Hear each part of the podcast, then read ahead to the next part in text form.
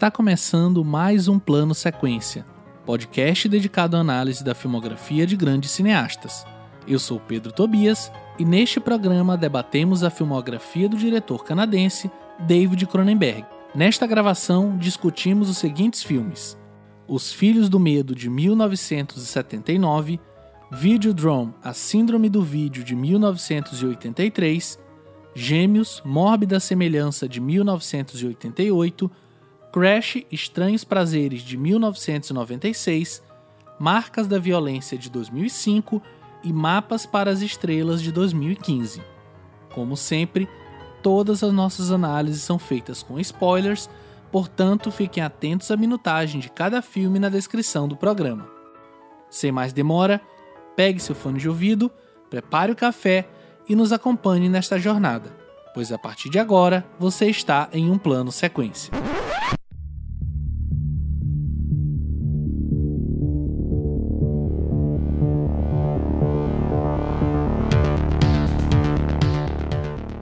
De uma musicista e de um escritor, David Paul Cronenberg nasceu em Toronto, no Canadá, em 15 de março de 1943.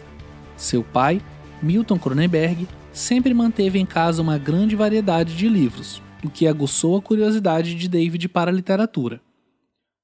Cronenberg gostava de revistas de ficção científica, como The Magazine of Fantasy and Science Fiction, Galaxy and Astounding, onde encontrou pela primeira vez autores que seriam influentes em seu próprio trabalho, incluindo Ray Bradbury, Isaac Asimov e, algum tempo depois, Philip K. Dick. Além dos livros, outra paixão do jovem Cronenberg eram as histórias em quadrinhos.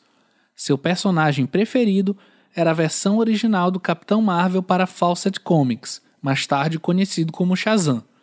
Mas logo começou a ler quadrinhos de terror publicados pela EC, que em contraste com os outros, ele descrevia como assustadores, bizarros, violentos e desagradáveis. Depois de se interessar por livros e quadrinhos, Cronenberg passou a se envolver com ciências, especialmente botânica e lepidopterologia, que é basicamente o ramo de estudo das borboletas, o que o levou a entrar no programa Honor Science na Universidade de Toronto em 1963. Um ano depois, acabou mudando para Honors English Language and Literature. Em 1966, depois de assistir o filme Winter Captors Warm, do cineasta David Sector, passou a dedicar sua atenção em definitivo para o cinema. Com isso, começou a frequentar casas de aluguel de câmeras de filme, aprendendo a arte de fazer filmes, tendo feito dois de 16mm, Transfer e From the Drain. Depois de tirar um ano para viajar pela Europa, ele retornou ao Canadá em 1967 e se formou em artes na Universidade de Toronto como o primeiro de sua classe. Depois de dois curta-metragens e dois média-metragens, Stereo e Crimes of the Future, Cronenberg recebeu financiamento do governo para seus filmes ao longo da década de 1970. Durante este período, ele se concentrou em seus filmes de body horror, como Calafrios, de 1975, e Enraivecida na Fúria do Sexo, de 77. Seus próximos dois filmes de terror, Os Filhos do Medo, de 79, e Scanner Somente Pode Destruir, de 1981, ganharam forte apoio de distribuidoras internacionais, tornando o nome de David Cronenberg conhecido entre fãs de terror no mundo todo. Ainda muito influenciado por seus estudos sobre lepidopterologia, o cineasta lançou em 1986 o clássico A Mosca, uma refilmagem de A Mosca da Cabeça Branca de 58, baseado no livro The Fly de George Langeland. Em 1991, Cronenberg lança Mistérios e Paixões, baseado na controversa obra literária de William S. Burroughs. O romance foi considerado não filtrável, e Cronenberg reconheceu que uma tradução direta para o cinema custaria 400 milhões de dólares e seria proibida em todos os países do mundo, o que felizmente não se concretizou. Chegando a 1996, Cronenberg lança Crash Estranhos Prazeres, onde pessoas que foram feridas em acidentes de carro tentam ver sua aprovação como um evento fertilizante ao invés de um evento destrutivo, como afirma o próprio cineasta. Entre 1996 e 2005, Cronenberg lançou apenas dois longa-metragens, Existence, de 99, e Spider, Desafie Sua Mente, de 2002. Já em 2005, ele retorna com Marcas da Violência, que marca seu primeiro trabalho em parceria com o ator Viggo Mortensen. Em 2014, Cronenberg filmou um drama satírico intitulado Mapas para as Estrelas, com Julianne Moore, Mia Wasikowska, John Cusack e Robert Pattinson, sendo seu primeiro trabalho filmado nos Estados Unidos. Durante uma entrevista para a divulgação do filme Marcas da Violência, Cronenberg disse o seguinte sobre sua relação com seus filmes. Aspas. Sou materialista e não ateu. Me afastar de qualquer aspecto do corpo humano para mim é uma traição filosófica. Há muita arte e religião, cujo propósito é me afastar do corpo humano. Eu sinto na minha arte que meu propósito é não ceder a esse afastamento. Fecha aspas. Para falar sobre esse cinema corporal de David Cronenberg, estão aqui comigo Fernando Machado. E aí, Fernando, tudo bem? E aí, Pedro, Leandro, cara, feliz demais. Eu sempre gosto quando a gente fala de cineastas que se tornam meio que adjetivos, né? Então, falamos do cinema lintiano, cinema feliniano e agora cinema cronenbergiano, que, sei lá, já, a gente já consegue até pensar que há alguma semelhança entre esses cinemas, mas isso a gente vai deixar para abordar na discussão mais para frente. Aqui com a gente também o Leandro Luiz. E aí, Leandro? E aí, Pedro, Fernando, boa noite, né? Estamos gravando aqui na alta noite.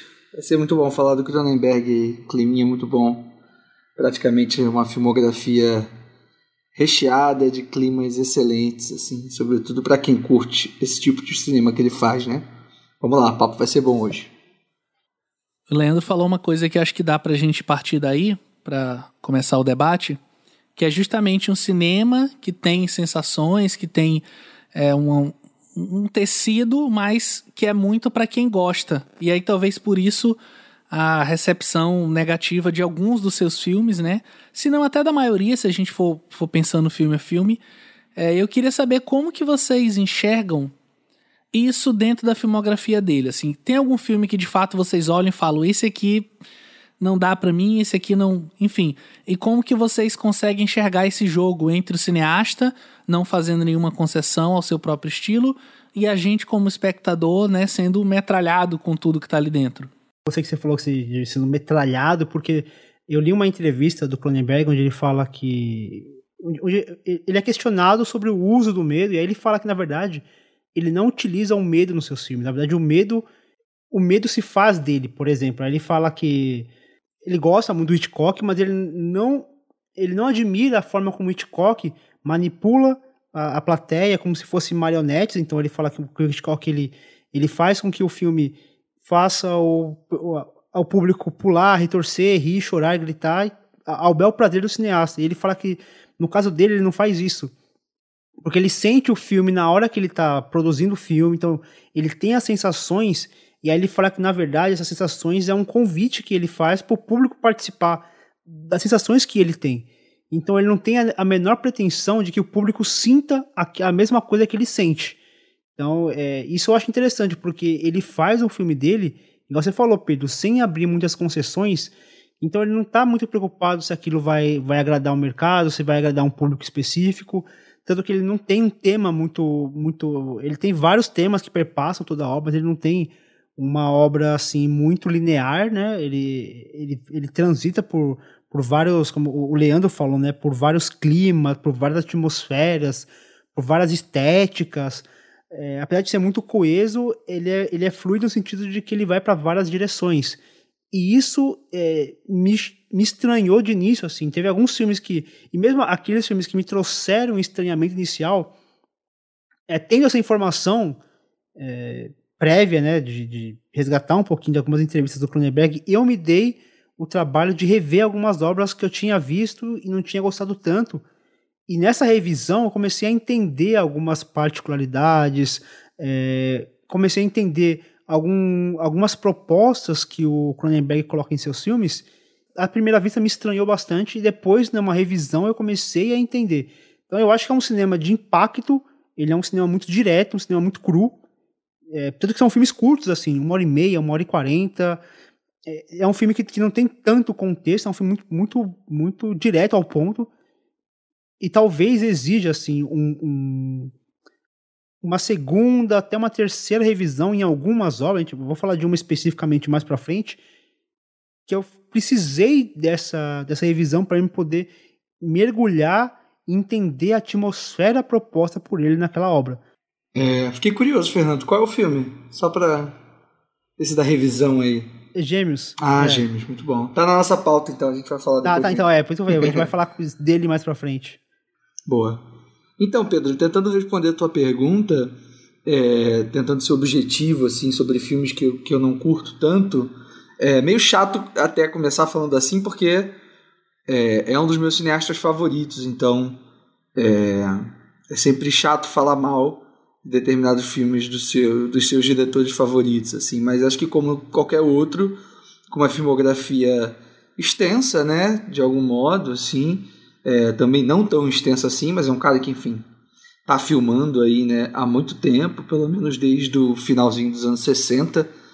Então, é, certamente tem, tem momentos da carreira ali ou, ou obras específicas que não dão tão certo, tão certo assim ou que não agradam todo mundo, né? No meu caso, eu acho que tem dois filmes é, que as pessoas gostam muito e eu não sou exatamente um grande fã, apesar de não de não desgostar, que um deles é o Scanners, que é um que talvez seja, enfim, acho que por muito tempo foi o filme que as pessoas mais se remetiam ao Cronenberg, né, por conta das cabeças que explodem e tal, daquela cena logo, sei lá, com menos de 10 minutos de filme. É, é um filme que não está no meu hall de preferidos e e eu acho que o, o Spider também é um filme que não me. Enfim, não me desceu tão bem. É, quando eu vi, talvez numa revisão ele. Enfim, possa tomar algumas outras proporções, né? E um filme também que eu particularmente não gosto muito, que é o Crimes of the Future, né? Que é esse essa espécie de segundo média-metragem que ele faz ali antes de filmar o seu primeiro longa de fato, né? Que, que é o Calafrios, né? É, o Crimes of the Future faz uma dobradinha ali com o Stereo, que é o filme anterior. Esse, por sua vez, eu já gosto bastante, assim, acho muito bom. É, mas são dois exercícios assim bem formais, é, com basicamente imagens estáticas e com, com um tempo ali muito específico, quase sem diálogos. Né? Acho que os dois trabalham ali com uma narração voice-over. É, são filmes meio ficção científica, com esse clima de terror que ele imprime em quase todos os seus filmes, é, que já dá. São dois filmes introdutórios da carreira dele, mas eu gosto muito do Stereo e o Crimes of the Future, nem tanto assim. E aí, em termos de recepção, eu acho que o Cronenberg é um diretor que, felizmente, continua muito ativo. É, enfim, continuou muito ativo por muito tempo, né? Apesar do último filme dele ser de 2014, que é o Mapa para as Estrelas, é, ele filmou é, relativamente bastante aí na década de 2000, 2010. É, são dois filmes na década de 2000 e três filmes na década de 2010, né? E acho que quase todos são muito bons, né? Acho que tirando o Spider, né? Que eu falei que eu não curto tanto, eu gosto de todos os outros, incluindo um método perigoso e Cosmópolis, né, que são dois filmes que também não, não são exatamente tão considerados assim pelo grande público, né? São, são filmes estranhos. Acho que o método perigoso é, é, acaba sendo um filme estranho até para quem gosta do Cronenberg, mas eu discordo um pouco dessa visão E, de algumas Leandro. pessoas. Fala aí, Pedro. Esse filme é, é, assim, parece é aquele meme, assim, eu sem saber que era do Cronenberg, eu não acreditava, sabendo que era, eu continuo não acreditando, assim. Quando eu descobri que era dele, eu vi ele muitos anos atrás, assim, na, numa Netflix dessa da vida. E aí, anos depois, quando eu fui fazer uma mini maratona dele, assim, descobri que era dele, eu fiquei muito em choque. Nunca fui É, atrás pra curioso, rever é. também. É, enfim, começa que é um. Começa que é um filme de época, né? É, Não que ele nunca tenha feito, né? O M, por exemplo, né? Butterfly é um filme de época também. mas enfim, é, realmente é um pouco fora da curva, mas eu vejo muito sentido, assim, pensando no filme hoje, pensando na carreira do Cronenberg, eu acho que faz todo sentido ele falar de Freud, ele falar de Jung, é, aqueles temas ali, então permeiam a carreira do Cronenberg desde o iníciozinho, assim.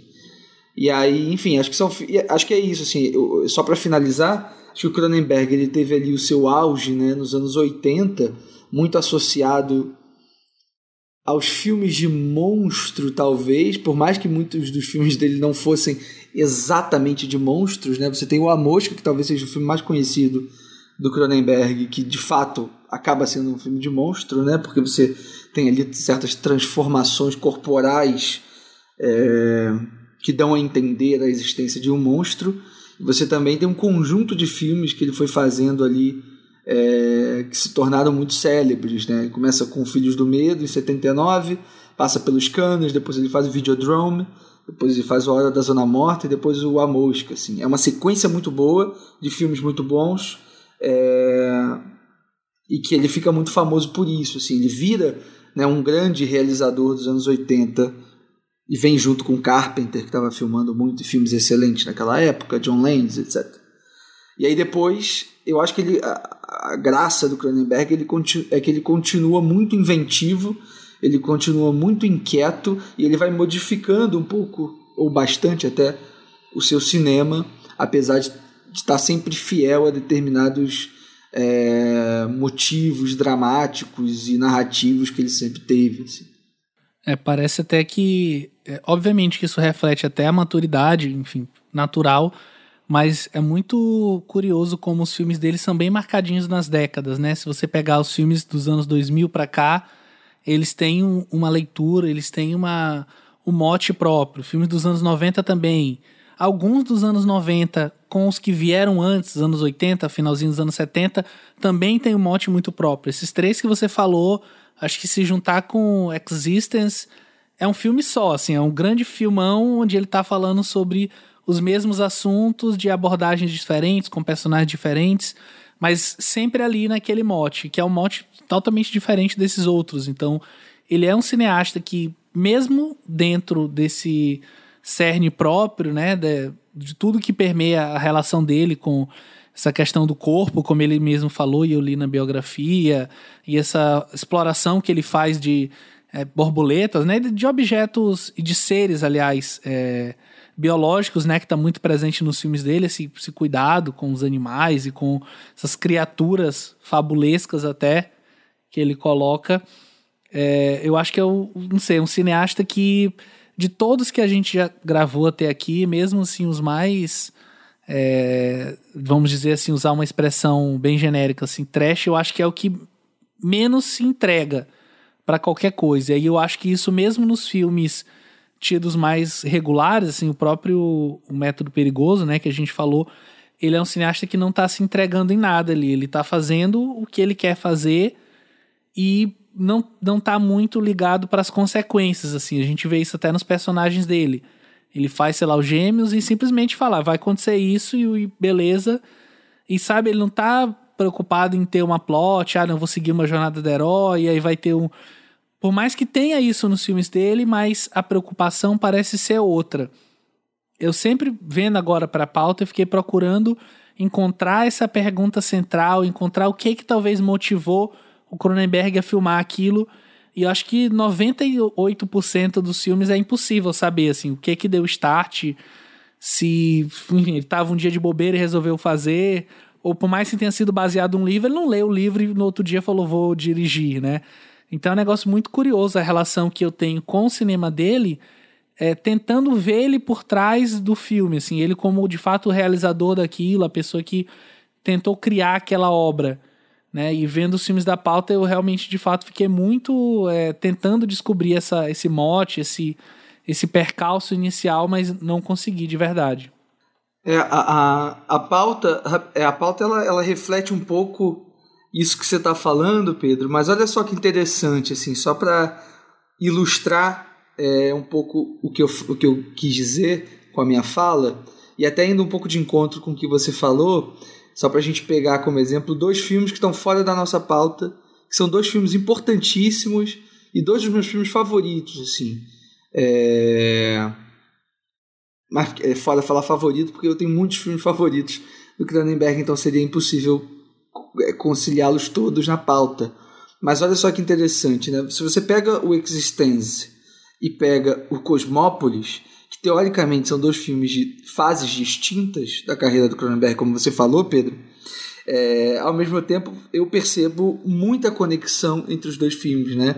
É, no Existência a gente tem uma história é, em que há uma personagem ali principal que é uma criadora de mundos, né? Uma criadora de jogos de videogame que você consegue entrar ali numa espécie de realidade virtual, né?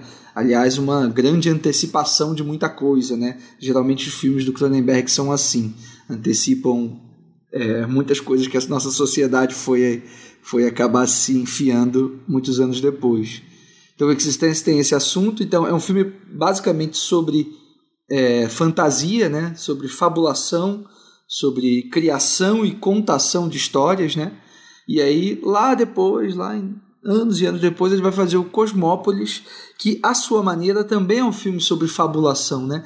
Ele é um filme sobre um personagem, um empresário milionário, rico, que vive dentro da sua é, limusine e a gente só percebe o mundo através de uma ficção, né? através de um chroma key mesmo. E, e o Cronenberg ele marca essa opção estética é, de uma maneira muito impositiva no filme. Né? Qualquer pessoa que assiste Cosmópolis percebe que nas, das janelas ali da, da limusine a gente está vendo algo que não está ali é, de fato, né? pensando de um modo realista narrativa. Então, eu acho que até nas grandes diferença, diferenças os filmes se encontram de alguma maneira, né? os temas se conversam. É, o próprio Cronenberg ele fala que ele não parte, o filme não parte de um tema específico, na verdade, né? Ele fala que ele não acredita muito em falar de um tema, ele parte de uma visão analítica que e aí ele, ele escolhe uma maneira de tratar aquele, aquela, aquela crítica que ele quer colocar no seu filme. Então ele fala que um filme não vem de algo abstrato como um tema. E aí ele fala que, que na verdade ele tem uma ideia de algo físico, algo visual, algo terreno, e a partir disso ele desenvolve a ideia. Então, vai, a gente começar a pensar nos primeiros filmes do Cronenberg, ele tem um, eu vejo o cinema do Cronenberg como um aprofundamento da psique humana a partir daquilo que é mais íntimo é, a partir do desejo, a partir do medo, do impulso, da raiva, da violência, do sexo. Então ele, ele, ele fustiga essa, esses, essa, essa psique humana, essa, essa intimidade, essa, essa coisa que é, que é muito, muito íntimo nosso, e, e ele acaba explorando isso através daquela imagem dos corpos abertos, porque se a gente pensar o que é, o que é mais íntimo do que um corpo totalmente aberto, né, exposto, os órgãos, as vísceras. Então, quando o Cronenberg estirpa um corpo, não se trata de um choque gratuito, não se trata de uma violência despropositada. E eu vejo que é a forma de explorar esse íntimo. Mas, se a gente pensar, por exemplo, na mosca, aquele horror corporal, né, como o Pedro comentou na, na biografia, o body horror, ali ele revela o estado interior feio, aquela, aquela obsessão, ganância, o descontrole, por meio dessa, desse corpo. E assim foi em Crash também, né? Que os corpos eles se fundem ali, é, criando uma simbiose orgásmica com aqueles carros. Então é uma mistura de corpo com, com motor, com suor e gasolina. Então, é, essa construção visual, para mim, é, é o que interessa nessa, nessas, nesses primeiros filmes do Cronenberg. Aí se a gente vai mais pro final, pro final da carreira, não, porque ele não tá no final da final, pelo amor de Deus.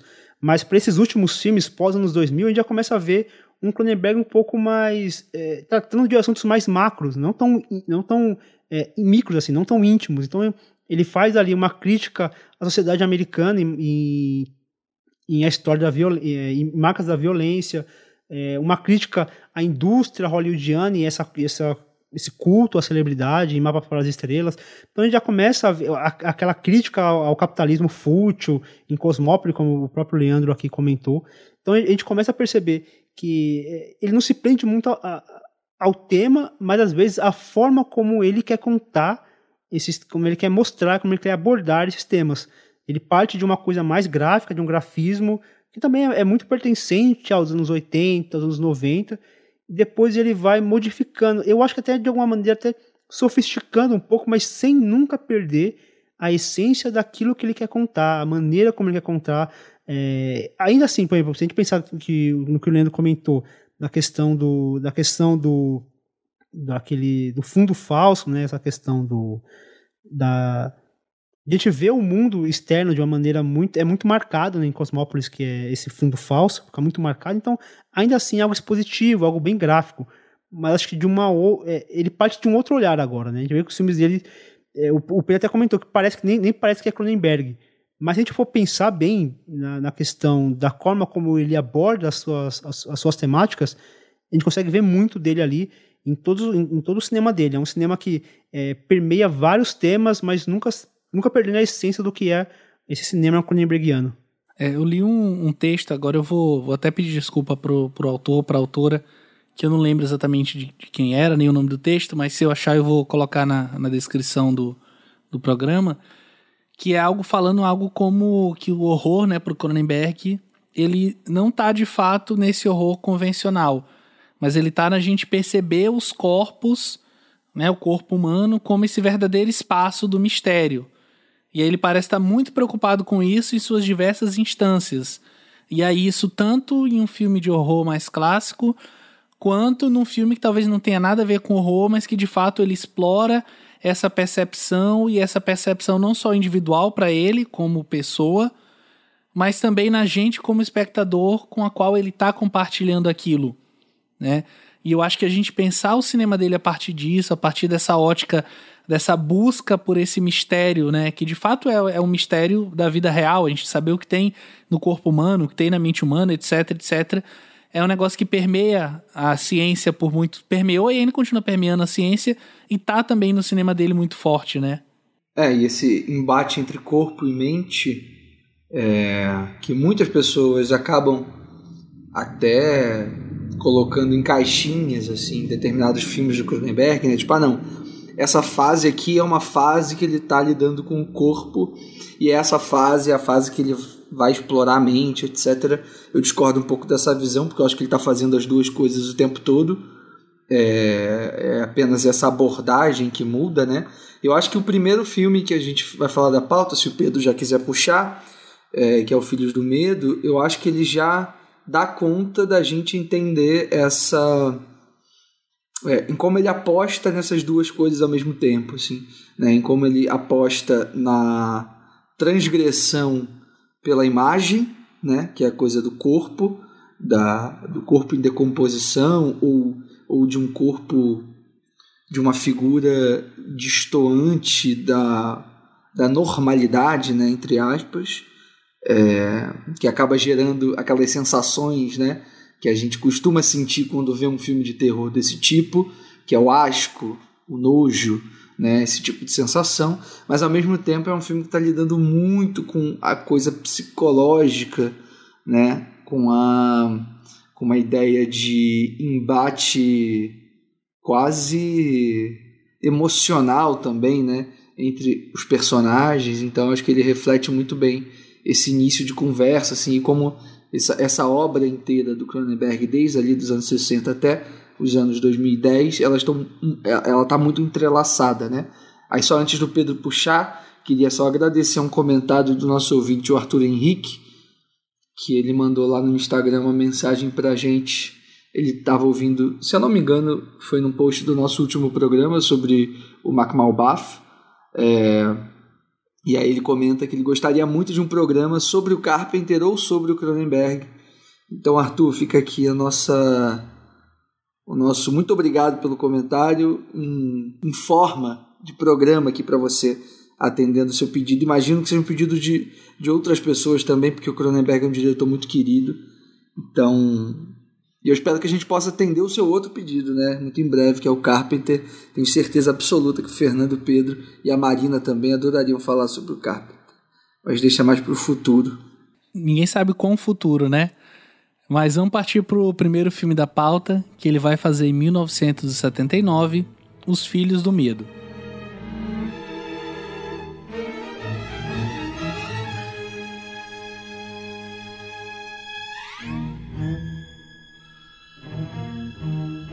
A esposa de um homem está sob os cuidados de um psicólogo excêntrico e não convencional que usa técnicas inovadoras e teatrais para quebrar os bloqueios psicológicos de seus pacientes. Quando sua filha volta de uma visita à mãe e está coberta de hematomas e vergões, o pai tenta impedir que sua esposa veja a filha, mas enfrenta a resistência do psicólogo. Enquanto isso, a mãe e o pai da esposa são atacados por crianças estranhamente deformadas e o homem começa a suspeitar de uma conexão com os métodos do psicólogo. E aí aqui a estranheza maior, né? Acho que nem tanto de fato a criatura ou as criaturas do filme é essa relação entre, né, esse protagonista, a esposa, a filha e o psicólogo, né, que é uma relação super conturbada e, e bizarra ao longo do filme todo, né? Sim, é perfeito. É, é, um filme muito direto, né? Eu vejo esse filme como uma porrada muito certeira, assim. uma montagem muito rápida, é um filme de curto, uma hora e, e meia mais ou menos, de exploração do medo através dessa estranheza, né? Que é uma estranheza física, sim, porque causa um estranhamento àqueles corpos deformados e também um estranhamento comportamental, aquele, toda aquela dinâmica através do, dos personagens. Eu até gostaria de, de ver mais, né? Porque é, essa dinâmica é muito interessante daqueles três membros, né? Pai, a mãe e, a filha. Ainda que eu entenda que o Cronenberg não esteja interessado em falar exatamente sobre, sobre essa dinâmica, ele está mais interessado em discutir esse descontrole da raiva, esse descontrole do medo, essa, essa alimentação, esse, essa coisa de você controlar a mente de alguém por meio de uma terapia maluca, por meio de uma pseudociência, e o restante, na verdade, é meio que um, um combustível, é um estimulador para esse descontrole. Mas eu acho um filme muito, muito interessante por essa e é muito interessante como o Cronenberg ele trabalha essa a montagem nesse filme e até nos outros filmes também, exceto em um, específico dessa pauta, mas como ele trabalha uma montagem muito rápida, assim, é muito energética, é muito dinâmica, tudo acontece muito rápido, mas se você desatentar, você perde alguma coisa ali do filme e o filme deixa de, de fazer sentido para você. É engraçado, eu assisti esse filme há muitos anos atrás e eu lembro de ter ficado bem assustado, assim, com ele. É, me colocou medo real, assim. Eu fiquei muito, muito perturbado com aquela imagem daquelas crianças, né? E que, na minha lembrança, é, eram imagens que até eram mais frequentes, assim. Mas quando eu revi o filme agora, eu percebi que são bem pontuais, na verdade. Assim, acho que ela, essas figuras elas aparecem basicamente em três cenas só é, apesar de na cena final ter uma profusão né, ali maior de, das figuras. Assim. Mas a minha lembrança era de que aquilo tomava o filme, né? E isso que o Fernando falou. Eu não sei se foi a primeira vez que você viu, Fernando, ou, ou se você já viu outras vezes, mas é, você descrevendo o filme para mim me lembrou essa primeira vez que eu vi. Assim. Ah, eu e aí, vendo agora. É, eu vi quando era moleque. Ah, tu, tu, já tinha visto antes também. E, não, e é assustador. Quando, quando você é moleque e você vê esse filme, ah. cara, você não consegue dormir. É porque você não consegue dormir se tiver uma boneca na sua casa. é, um, ou um casaco vermelho, assim, né? De é, inverno. Tá? mais ou menos isso. Capa de chuva, né?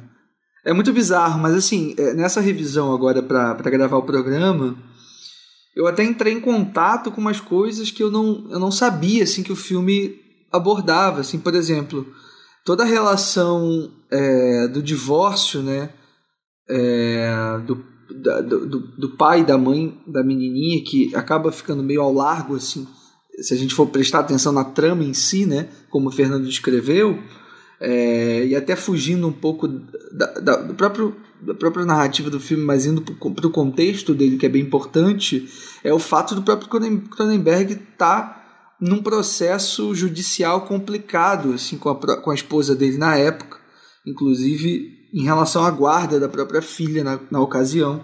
Então você, a partir dessa informação, você percebe o quanto esse filme está é, recheado de coisas extra filme, né? extra a historinha ali que está sendo contada. Assim. O próprio Cronenberg dizia em entrevista na época do lançamento do filme que os Filhos do Medo era a versão dele para Kramer vs. Kramer só que mais realista, né? Ele fazia essa brincadeira, assim. Ele achava o filme dele mais realista justamente pela, pelo grotesco da coisa, assim. É, e, é, e, é, interessante ver o filme so, é, por esse aspecto, né, sob esse ponto de vista, porque é, me parece que há um horror subterrâneo no filme que, que não é exatamente fácil de perceber, assim.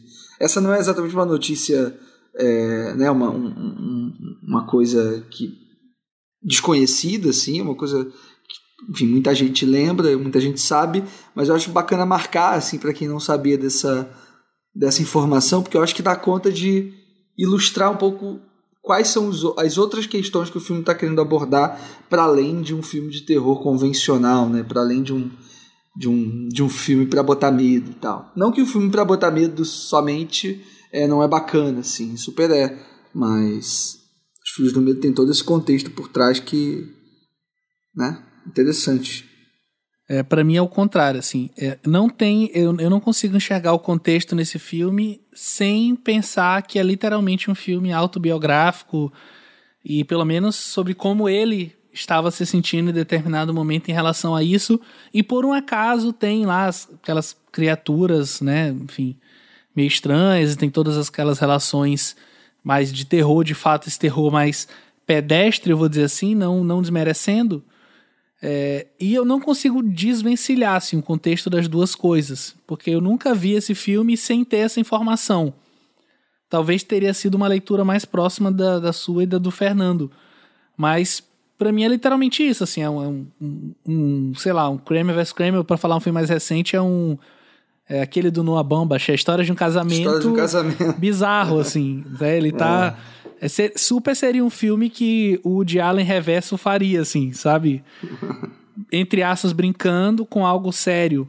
Mas a gente vê que na mente do Cronenberg tem muita verdade, tem muita razão de existir ali, sobretudo quando a gente pensa na forma como o pai ele começa o filme apático, né? Assim, meio, não sei, é, sem reagir muito e, e, ao longo do filme as coisas vão vão mudando um pouco para ele, até na relação com, com a filha, um pouco também na forma como a filha é mostrada no filme, né? Ela começa mais ali escondida, mas de fato a gente chega em determinado momento a, a duvidar dela, até que vem aquela, aquele primeiro ataque da criatura e deixa tudo mais claro. Senão a gente está lidando de fato com um horror, com algo que foge à normalidade.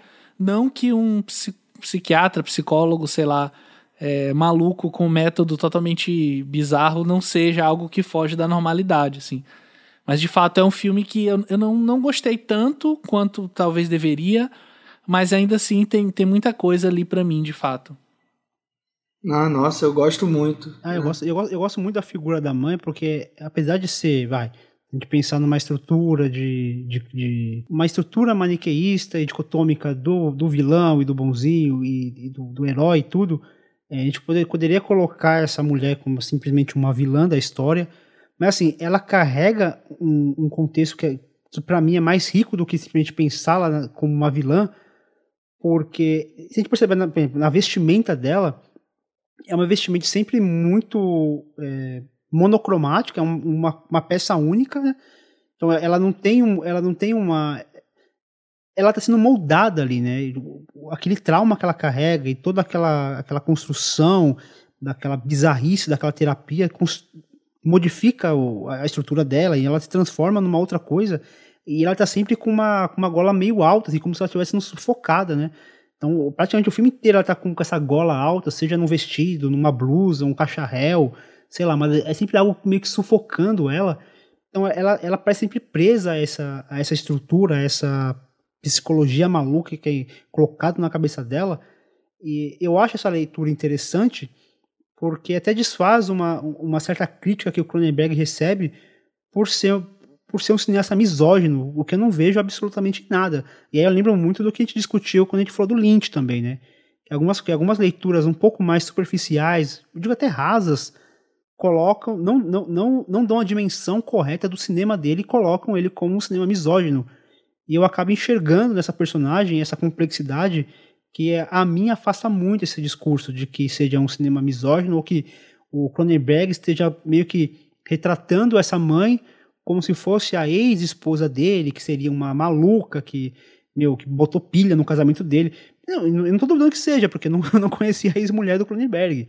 mas eu não acho que o filme retrate essa mulher descontrolada. Para mim, é mais uma questão de uma mulher sob o controle de um de, de um outro, de uma outra pessoa, no caso aqui de um cientista maluco, totalmente pirado e fora da casinha, que experimenta ali uma forma de é, um novo experimento e, e cria né, esses monstros que acabam se, se materializando, né? Um monstro que está tá no psicológico da pessoa e acaba se materializando.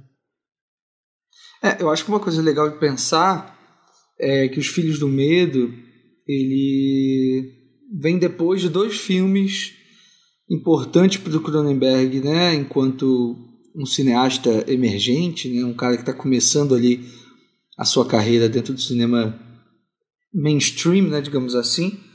É, e acho que Os Filhos do Medo ele faz uma espécie, forma uma espécie de tríade com o filme imediatamente não, com o, o, primeiro filme, que é o Calafrios, e o, e o seguinte, que é o Enraivecida na Fúria do Sexo, né?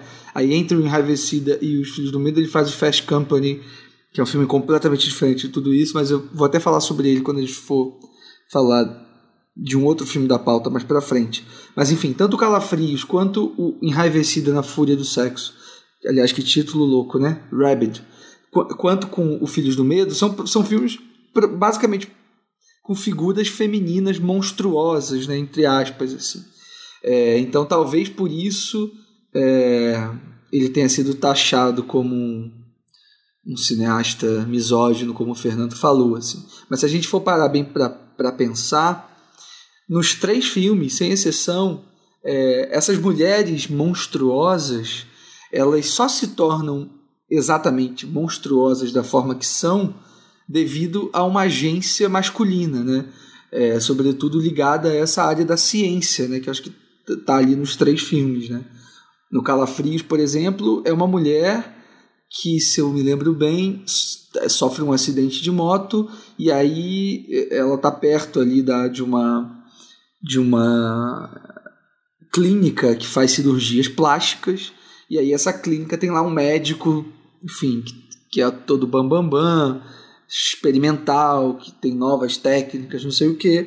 E aí ele faz ali uma cirurgia plástica na mulher e aí sim que ela começa a desenvolver aquelas questões corpóreas, né? Aí, a partir disso é que ela se transforma.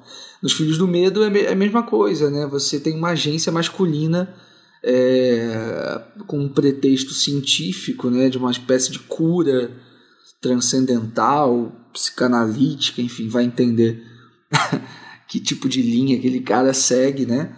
E é, e é a partir dessa agência que ela se transforma nesse ser monstruoso, assim. Né? Não é como se essas mulheres fossem monstros por, por si só, né? Há uma agência masculina e acho que só isso já subverte bastante coisa é, em, em, relação, a essa questão.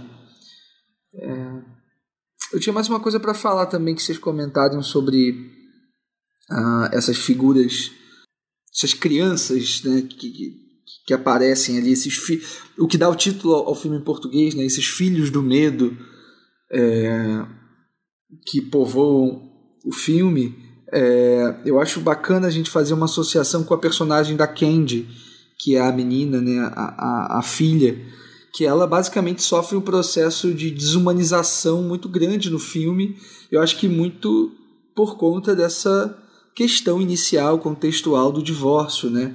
A partir do momento que um casal está ali passando pelo processo de divórcio e se esse casal tem filhos, a tendência é que a gente perceba os pais transformando essa criança numa espécie de numa ideia de propriedade, né, numa coisa. É, você num, num processo de divórcio em que os pais estão brigados e eles lutam pela é, né, quem vai ficar com o filho, etc. Parece que a gente está falando de uma casa, né, de um carro, de um bem, assim. Então, eu acho que essa, esse processo de desumanização que essa menina sofre, é, aí sim essas figuras monstruosas que povoam o filme fazem sentido, assim. Até porque eu lembro bem da primeira vez que eu vi, eu quando apareceu pela primeira vez o, essa criança atacando a, a, a mãe da, da a avó né, da menina que estava ali cuidando dela enquanto o pai estava resolvendo sei lá o que. é, eu, na, na, quando eu olhei a primeira vez, a tendência é, é a gente imaginar que é a própria criança que está fazendo aquilo, né? Porque essas figuras elas, usam uma roupa muitíssimo parecida com a roupa que a Candy usa, né? Aquele casaquinho de frio e tal, pela capa, não sei bem como descrever, mas e aí quando eu vi a primeira vez eu fiquei pensando nisso, né? Putz, eu tava achando que era essa menina, é, que merda e tal, viram vira uma outra coisa quando você assiste a segunda vez e entende a comparação, né? E se você começa a parar para pensar que talvez, é, que certamente não foi por acaso que aquelas figuras ali, é, os figurinos delas, é, se pareciam com, com, os próprios figurinos da Candy, né? Acho que é justamente fazendo esse paralelo entre, entre essa ideia de, uma, de um filho e como esse filho vai sofrendo esse processo de desumanização até se transformar numa coisa, num processo de divórcio, né?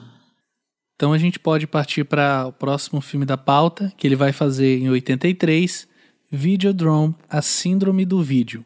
Today we are witness to the dawn of a new communications era, brought upon us by satellites, lasers, fiber optics, microprocessors, and magnetic bubbles for the transfer of information, ideas, knowledge.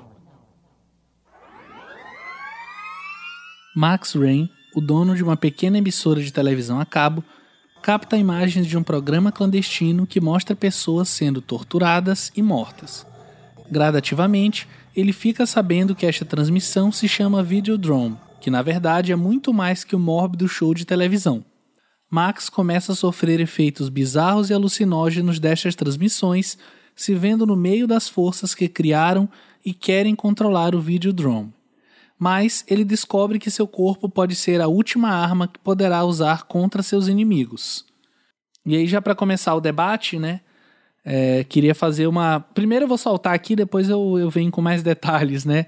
Uma relação entre o Videodrome, o Existence, que a gente comentou um pouquinho brevemente na abertura, e um filme que seria lançado anos depois, se eu não me engano, até no mesmo ano do Existence, né, que é o primeiro Matrix das irmãs Wachowski.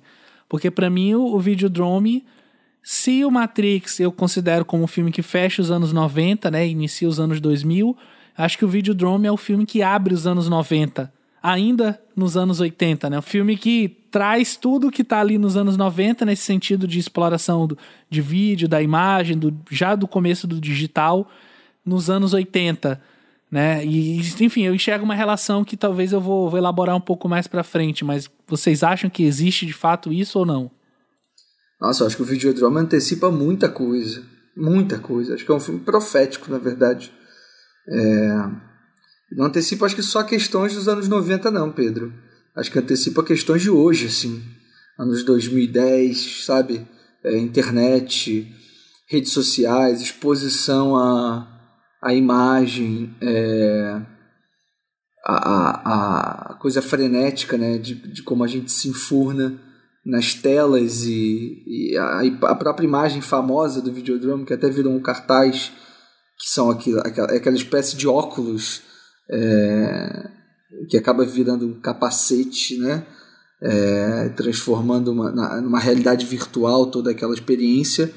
Então acho que o Videodrome é, um, é um grande filme profético, mas que ao mesmo tempo eu acho que ele sim estava lidando com questões muito importantes ali dos anos, do início dos anos 80, final dos anos 70 e dos anos 80, mas pela genialidade que é, certamente continua falando sobre o hoje também sobre o contemporâneo.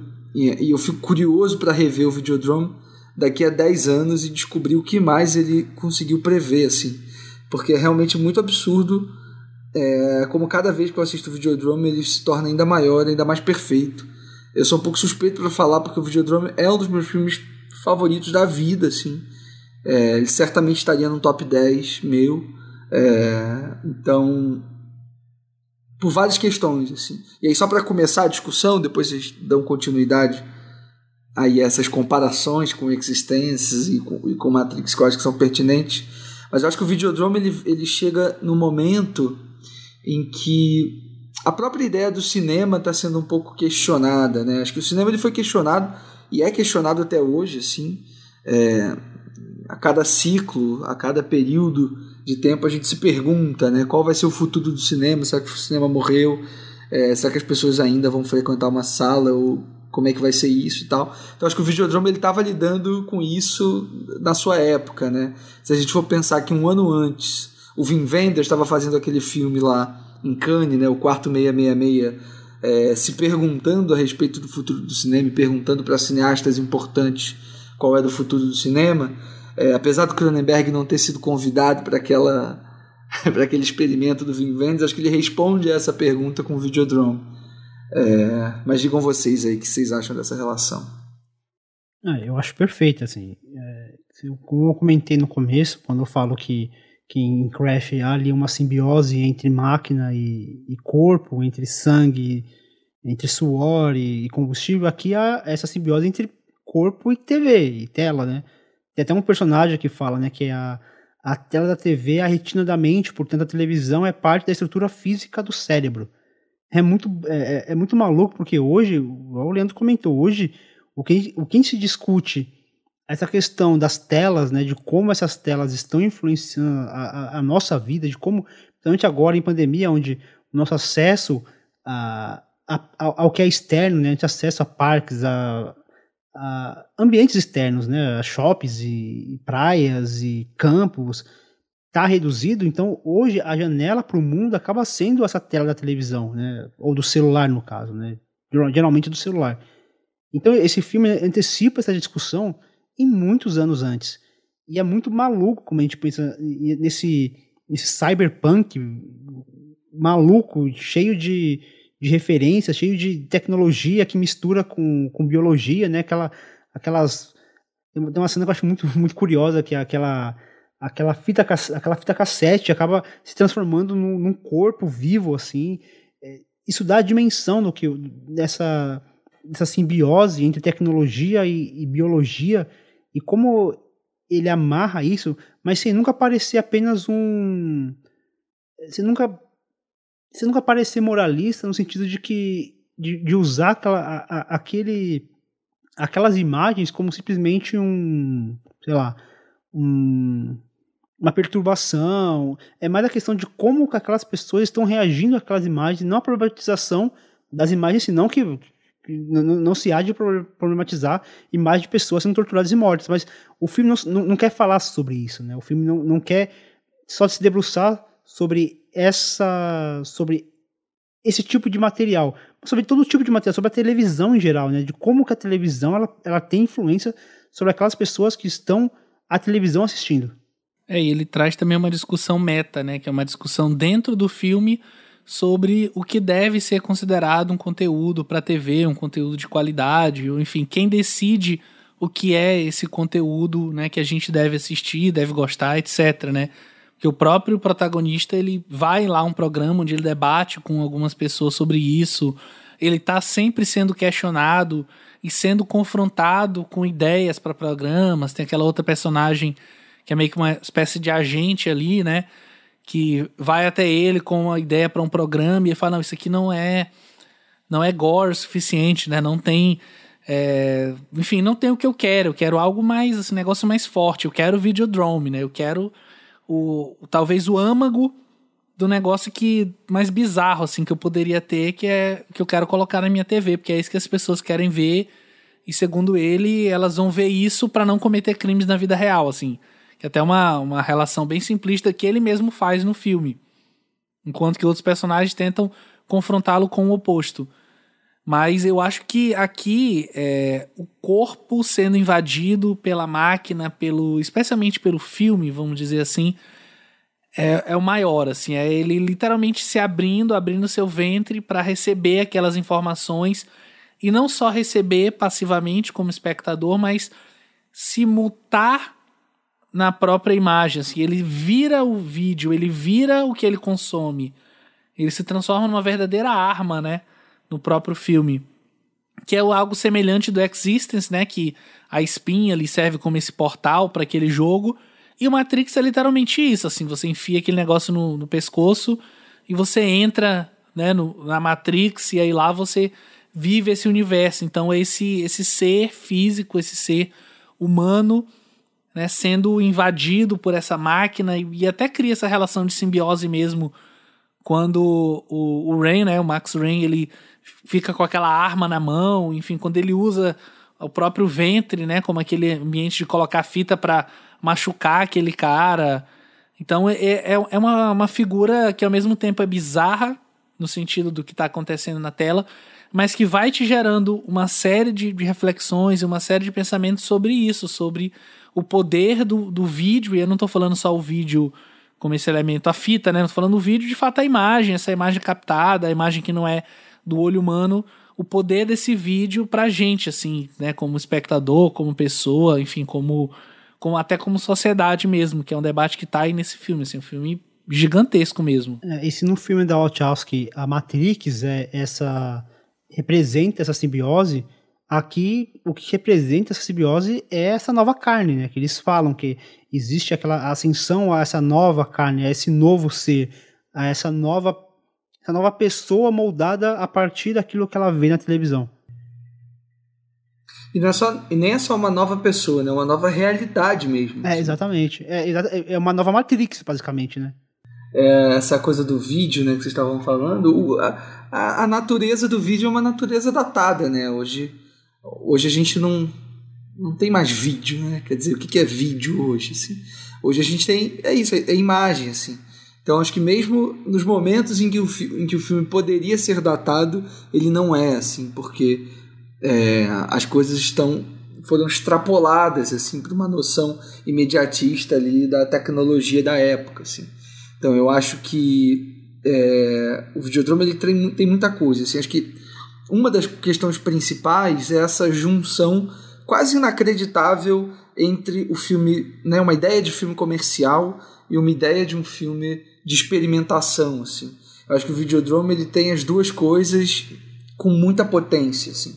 É, é um filme que ao mesmo tempo é muito pop, né? Ele tá ali é, ajudou a fundar ali um tipo de cinema, ajudou a contribuiu para um, uma legião de fãs de filmes de terror, de ficção científica, é, certamente influenciou vários cineastas e filmes que, que vieram depois, é, e ao mesmo tempo sem abrir mão de uma invenção, né, de uma experimentação, de um controle muito próprio, muito particular é, de um tipo de cinema que o Cronenberg estava tentando apresentar. Né? Então, é, vendo filme, né, cada, a cada vez que eu vejo, eu consigo perceber o, o quanto de controle o Cronenberg tinha sobre tudo aquilo, sobre aquele universo, é, o, o quanto ele quer que as pessoas se sintam confusas em determinado momento do filme e aí em determinado em, em outro momento ele, ele, ele, junta algumas pontas e te entrega algumas respostas e ao mesmo tempo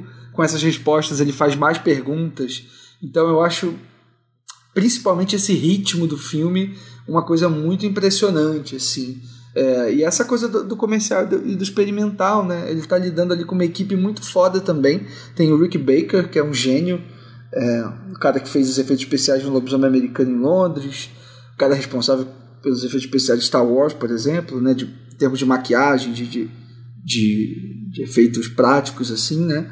Então ele tava com um cara que era, sei lá, o ápice é, daquele momento e ao mesmo tempo entregando ali algo que certamente as pessoas gostariam de ver, né? Que são essas imagens absurdas, né? O, o personagem do James, o Max, né? O, o James Woods sendo engolido pela televisão, né? Pelos lábios da Debbie Harry ou ele essa coisa da arma que se acopla na, no antebraço dele, ou a fita que entra na barriga, enfim, todas essas coisas da realidade ali paralela, que são muito gráficas, muito imponentes, saltam aos olhos, mas ao mesmo tempo ele entrega muita ideia, ele entrega.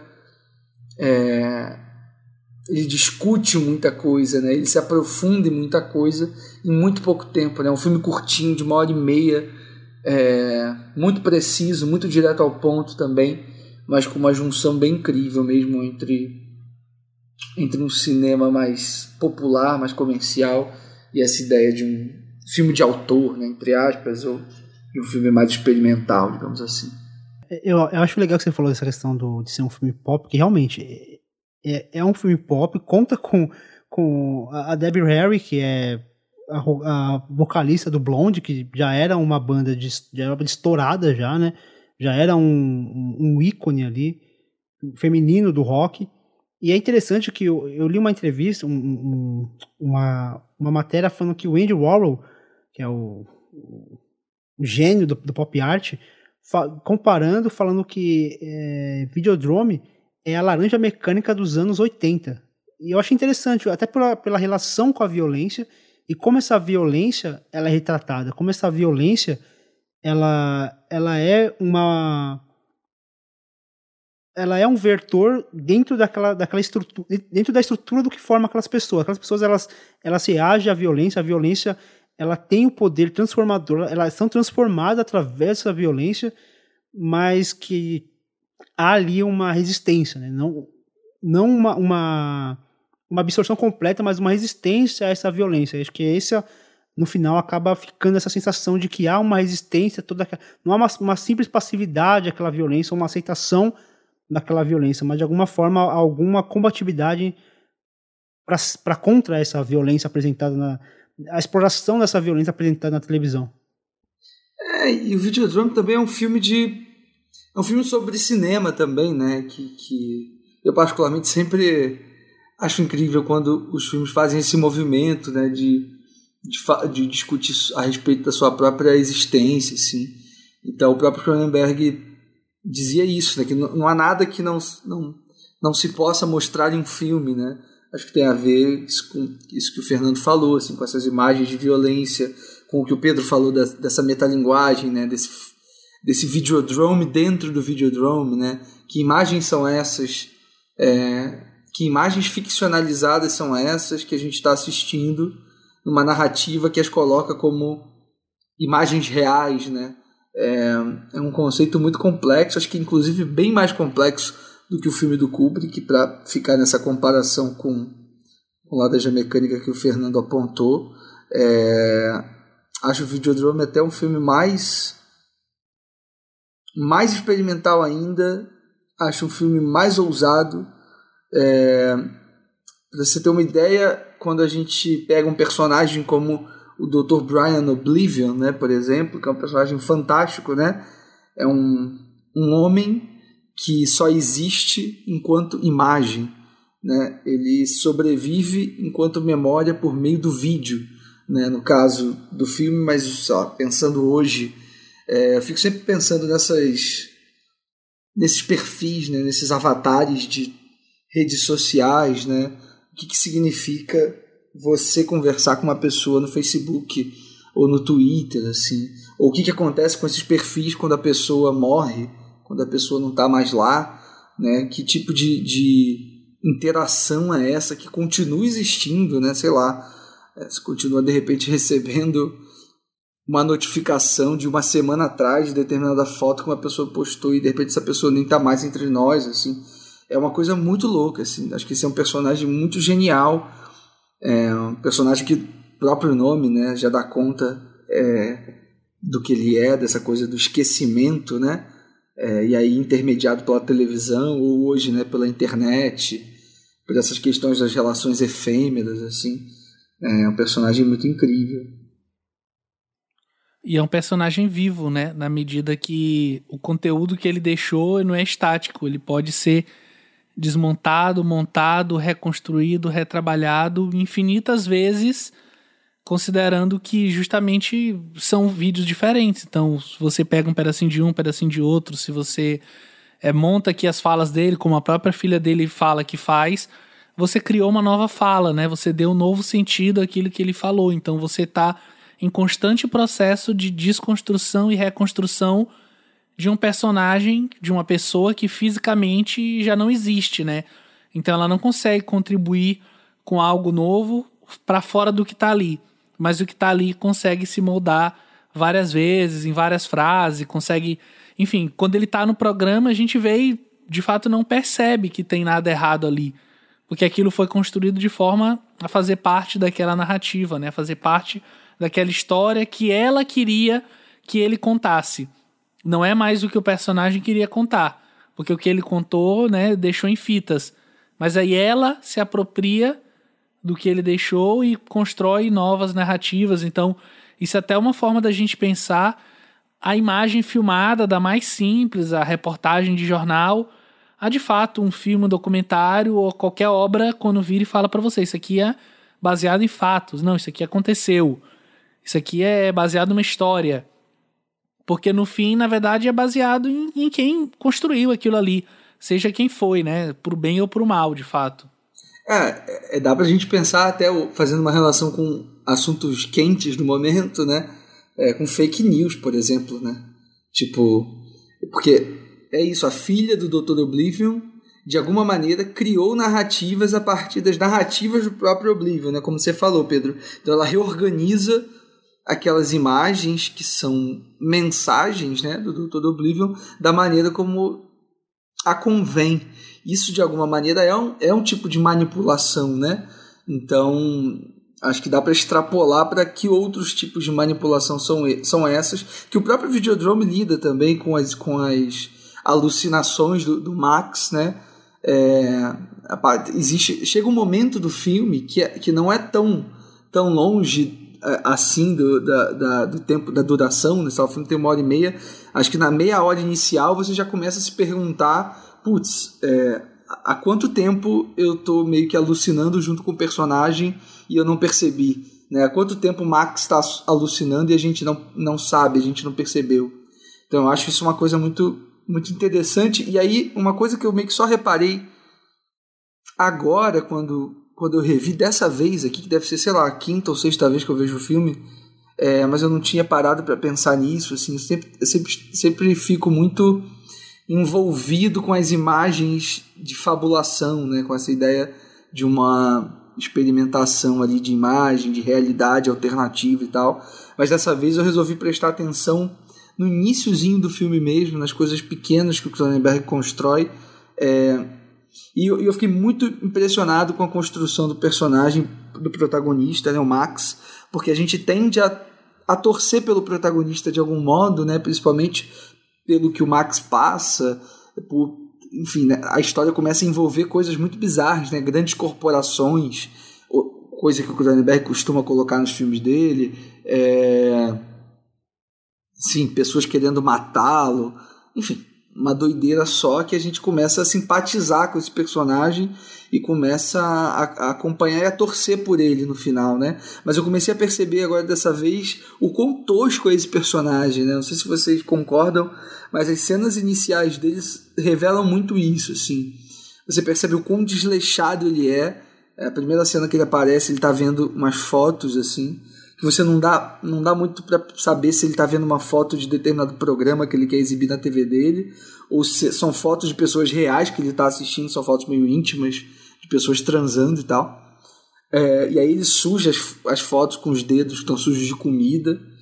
É, tem uma misoginia muito marcada nesse personagem. A forma como ele trata a Nick, né, que é a personagem da Deborah Harry, é, nesse talk show. A forma como ele trata as colegas de trabalho tem um momento que a primeira vez que ele entra na, ali no, no prédio e entra ali no andar do, do programa de TV dele, né, do estúdio, ele meio que do escritório e tal, até nem é um estúdio, né? Ele, ele não produz os filmes, né? Ele só compra e distribui no canal dele. Aí ele tá passando no corredorzinho assim, ele dá um tapinha na bunda de uma personagem assim, de uma provavelmente uma funcionária dele. É, ele tem uma relação muito covarde com o próprio ofício dele, né? Essa ideia de dele querer, ao mesmo tempo querer ser extremo, mas não querer se envolver com essa com esse universo, né? Então tem um diálogo dele com aquela personagem mais velha que meio que apresenta algum, alguns filmes para ele, algum, alguns programas de TV para exibir, e aí ele fala para ela, né, que, que ele não quer se envolver com essas coisas, assim. É, há, uma posição claramente moralista, né, do Max em relação àquilo que ele mesmo exibe na TV aquilo que ele faz né, enquanto trabalho. É, e o personagem acaba ficando imerso nisso e, e, e fica afogado, né? ele se afoga nessa, nessas própria, nessa própria covardia dele, eu acho, nessa própria ideia de, de, um, de um moralismo meio escroto, assim. E, e, não sei, fiquei achando o personagem ainda mais fascinante, assim. E ainda mais fascinante essa construção, né? Como é que um personagem tão tosco é, pode ser tão querido e pode ser e a gente torce por ele no final, né? É, concordo. Acho que a gente pode partir para o próximo filme da pauta, que ele vai fazer cinco anos depois, em 1988, Gêmeos, Mórbida Semelhança.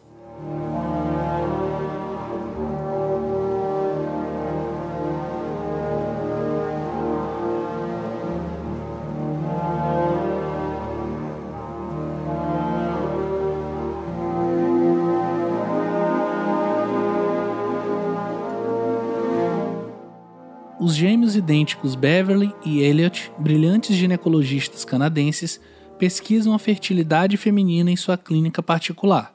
A atriz Claire Niveau, que não tem filhos, procura auxílio na famosa clínica Mental. Diagnosticada por Beverly como possuidora de um útero tricervical, ela deve perder a esperança de engravidar. O arrogante Elliot fica fascinado pelo masoquismo da atriz e dorme com ela. Como é costume deles compartilharem as pacientes, encoraja o irmão a tomar seu lugar. Os dois passam a se revezar nas visitas a Claire, mas o time do Beverly se apaixona pela atriz e, influenciado por ela, começa a usar drogas. E aqui eu quero dizer que eu demorei muito, muito, muito tempo assim no filme para conseguir de fato diferenciar o Beverly e o Elliot, apesar deles terem diferenças assim absurdas, né? Até por conta da, de ser o mesmo ator e tal, enfim. Mas eu demorei muito tempo para diferenciar os dois por conta desse jogo entre eles, né, que é proposital de ficar um meio que tomando o lugar do outro. Mas a partir do momento que você percebe a diferença, até quando você revê o filme, é tudo muito óbvio, assim, muito claro quando é um, quando é outro, a personalidade, a forma como eles se portam mesmo quando eles estão, digamos assim, trocando de lugar. Né? Os dois personagens ali interpretados pelo Jeremy Irons. É, apesar de não ter assistido na, na Hora da Zona Morta, então não sei dizer se, se essa mudança aconteceu lá ou, ou antes disso, mas aqui em Gêmeos, uma obra semelhança, eu vejo, para mim é, é, onde o, o Cronenberg ele, ele tira o pé do acelerador, ele desacelera um pouquinho, o que me trouxe um estranhamento, porque ele é um ritmo muito, muito mais cadenciado, ele é um fluxo de, de, de acontecimentos, tanto que a sinopse que, que eu coloquei aqui na pauta é uma sinopse meio, meio desconexa, porque é isso, é dois gêmeos, e aí eles têm uma clínica, e aí a mulher aparece, aí um, um sai com ela, e aí ela não pode engravidar, e aí o, o outro se apaixona, e, e, vai acontecendo, e vai acontecendo, e não tem uma, parece que não tem uma, as, as coisas simplesmente vão acontecendo. E isso que, que o Pedro falou, de gente não, às vezes não conseguir diferenciar, por exemplo, tem a cena do, que eles estão no, num evento, num, tipo num, num simpósio, e aí, agora eu não vou lembrar se é o Elliot, se é o Elliot ou se é o Beverly, que tá ali recebendo um prêmio, e aí o outro chega, o outro chega bêbado e fala, não, ele, tá, ele finge que é eu, mas na verdade, ele finge que é ele, mas na verdade sou eu. E ali, meu, bagunçou minha cabeça, já não sabia mais quem era quem ali. E, e, esse, e o filme ele vai brincando com essa, com essa, com essa, com esse dispositivo de a gente não saber quem é quem, e o filme brinca com isso, porque um finge ser o outro. Então, a primeira vez que eu assisti, eu não entendi bulhufas do que eu tava vendo. Não, não só não entender no sentido, tipo, de explicar o final, não, não no sentido, no sentido, tipo, eu não conseguia alcançar aquilo que o, que o Cronenberg queria me mostrar, aquilo que ele estava me convidando, como ele disse na entrevista dele, né? Que ele tem um ele sente algo pelo filme, ele convida o público a sentir a mesma coisa, ou, ou a compartilhar aquilo que ele sentiu, e eu não consegui entender o que, que ele estava querendo me oferecer. Então eu fiquei perdido no filme. Então eu falei, ah, beleza, eu, eu vou deixar passar esse filme agora, que eu, eu, não, eu não consegui me conectar com ele, não consegui entender, vou deixar, vou assistir a, a, os filmes da pauta, e alguns filmes fora da pauta também, e depois eu retorno. E aí eu retornei a esse filme alguns dias atrás, um pouco antes dessa, dessa gravação, e aí eu consegui acessar essa esse ritmo proposto, mais cadenciado, até por, por conta de trabalhar com, com, o mesmo ator interpretando duas pessoas, que não é um, uma coisa muito simples de se fazer, principalmente ali que não, que não tinha como colocar ali um personagem CGI para fazer essa interação. Então, isso faz com que o ritmo do filme seja um pouco mais cadenciado e entender a dinâmica daqueles dois personagens, como que aqueles dois personagens, apesar de serem diferentes, na verdade eles eram a mesma pessoa em si. Eles, eles, eles compartilhavam tudo, inclusive o próprio corpo, né, de maneira é, filosófica, né? Eles compartilhavam o próprio corpo deles. Isso daí eu só consegui acessar depois de uma segunda revisão. Na primeira, eu simplesmente não consegui entender bulhufas do que eu estava vendo ali, né? Era um monte de, de cenas que pareciam, que a mim pareciam desconexas, de repente a pessoa estava usando droga e não, não entendia o que estava acontecendo ali. Depois eu consegui, calma, entender o que estava acontecendo naquela história. É, né? É muito doido mesmo, porque. Bom, é, primeiro só para fazer uma, um comentário, é, que é dedicar especificamente o papo sobre esse filme é, a Marina, que não está aqui com a gente gravando, mas eu sei que ela é fã dos Gêmeos, inclusive foi graças a ela que a gente incluiu esse filme aqui na nossa pauta, porque é um dos poucos filmes do Cronenberg que eu não tinha visto ainda, e foi uma surpresa muito grande ver agora. É, eu já sabia da fama do filme, assim, da fama da interpretação do Jeremy Irons, mas eu ainda não tinha assistido e ele me pegou de jeito assim. É, imediatamente foi amor à primeira vista. Eu acho que acho que quando eu tiver o momento de rever, eu acho que eu vou gostar mais ainda, como o Fernando falou. Mas no meu caso já foi meio que de primeira, assim. Ele me conquistou muito, muito rápido e muito fácil, porque justamente é, eu acho que eu consegui entrar nessa nesse jogo entre esses dois personagens, assim. É, concordo com vocês. Acho que o cerne da questão está nessa, nessa relação entre o Bev e o Elliot. Eu acho que eles se relacionam de uma maneira muito única. Eu acho que o Jeremy Irons entrega ali uma, uma resposta, né, enquanto ator, é, muito perfeita para aquilo que o Cronenberg está querendo trazer, que é essa ambiguidade, né, que existe na, entre, na personalidade de cada um e em como essa e, e, na ambiguidade, mas ao mesmo tempo numa numa comunhão, né, numa espécie de é, junção quase divina e certamente biológica, né, quando a gente a partir do momento que a gente está lidando com gêmeos com gêmeos idênticos, é, ao mesmo tempo você tem uma personagem, né, que é essa personagem dessa da Claire, dessa atriz, que entra na vida dos dois e como ela acaba sendo um agente é, não só de separação entre os irmãos, é, mas também de independência, né? Principalmente o, Bev, que, enfim, a meu ver é o protagonista da história, assim, é, ele é a parte dele, né, a partir desse contato com a Claire, é, a se desgrudar desse irmão, né? E, e, e, e, ele acaba no final, enfim, aí dando um spoiler para quem ainda não viu, mas enfim, a gente sempre avisa, né, que os nossos programas são com spoiler, mas eu acho muito importante que o personagem dele no final retorne à casa, né, porque você tem ali na última sequência do filme uma espécie de operação em que um irmão pratica no outro, né? É, acarretando na morte de um irmão do Elliot. E aí eu acho muito importante o movimento do Bev saindo do apartamento, né, no caso do, do, do, do escritório deles, ali do consultório, e o momento que ele faz de retornar ao escritório, de deitar ali é, ao lado do corpo do irmão, e sobrevive, na verdade, né? O Bev é a, é a personalidade, né? é a figura que sobrevive é, a essa independência, né? sobrevive a essa ruptura. Então acho que o Gêmeos é um filme sobre rupturas. E, enquanto um filme de rupturas, acho que ele é um filme perfeito também nesse sentido. E o Cronenberg faz tudo isso não só com. E aí acho que está aí que o Fernando fala e que eu concordo com ele. assim É um filme muito diferente mesmo de tudo que ele vinha fazendo antes, porque ele não apresenta isso somente enquanto imagem grotesca e transformações corporais, etc. Mas ele vai mostrar isso através principalmente do melodrama também, né? Que é um talvez tenha sido, seja um, um gênero, uma abordagem que ele ainda não tinha se dedicado tanto e que ele vai se dedicar depois, posteriormente. Mas aqui ele insere esse melodrama na história. É, eu acho que o Jeremy Irons é fundamental para que essa dinâmica entre o Elliot e o Beverly funcione também. É, para mim, talvez o mais. É, não sei, o que mais me atrai nesse filme é a relação entre os dois irmãos, obviamente, né, que é o, é o grande cerne, mas a partir das figuras femininas que estão ali em volta, assim. É através da atriz, que inicialmente é um, enfim, um interesse, né, do Beverly, mas que acaba virando um interesse meio comum dos dois, até porque é, é a catarse, né, do filme, a questão do uso das drogas e tal, como eles meio que se afastam. É aquela outra personagem que é uma espécie de, talvez uma, sei, uma amante ali do, do Elliot, né, a gente nunca chega a saber muito bem quem ela é na história.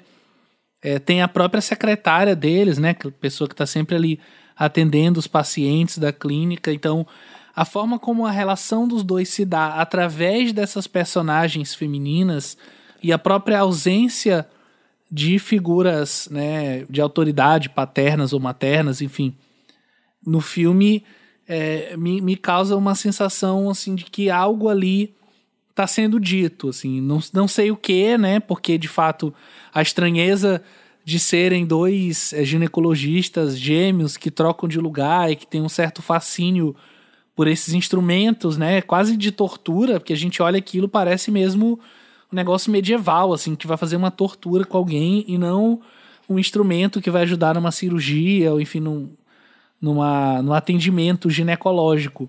Mas a relação deles com essas personagens, especialmente eu tô falando aquela cena meio que da dança ali dos dois, né, com essa amante do, do Elliot, que inclusive é, a forma como ela acontece é muito estranha, né? Ele, o Beverly tá ali deitado e aí o Elliot meio que aponta assim para ele falar, ah, vê se você consegue fazer alguma coisa. Ela chama ele para dançar. E aí quando a gente vê os três estão dançando, assim, é uma dança que não é nada erótica, assim, não tem nada erótico naquilo, mas ao mesmo tempo tem algo assim muito muito estranho assim nos corpos e na forma como eles estão com as mãos dadas e um tá meio de um lado, outro tá do outro, enfim, até que o próprio Beverly se toca do que tá acontecendo ali, a hora que ele tem a crise que vai para o hospital, enfim, com uma espécie de overdose por conta das drogas. Mas é, todas essas cenas com essas personagens femininas, até aquela personagem mais velha também, que vai na clínica, são cenas que me fascinam pela relação que eles têm, pela forma como eles lidam com, com essas figuras, enfim, com é, essas mulheres que são a vida deles, né? Eles trabalham para isso, mas ao mesmo tempo tem essa relação de estranheza, mesmo com a Claire, que é a amante né, do, do Beverly, mas tem essa relação de fato estranha e meio confusa deles para com elas.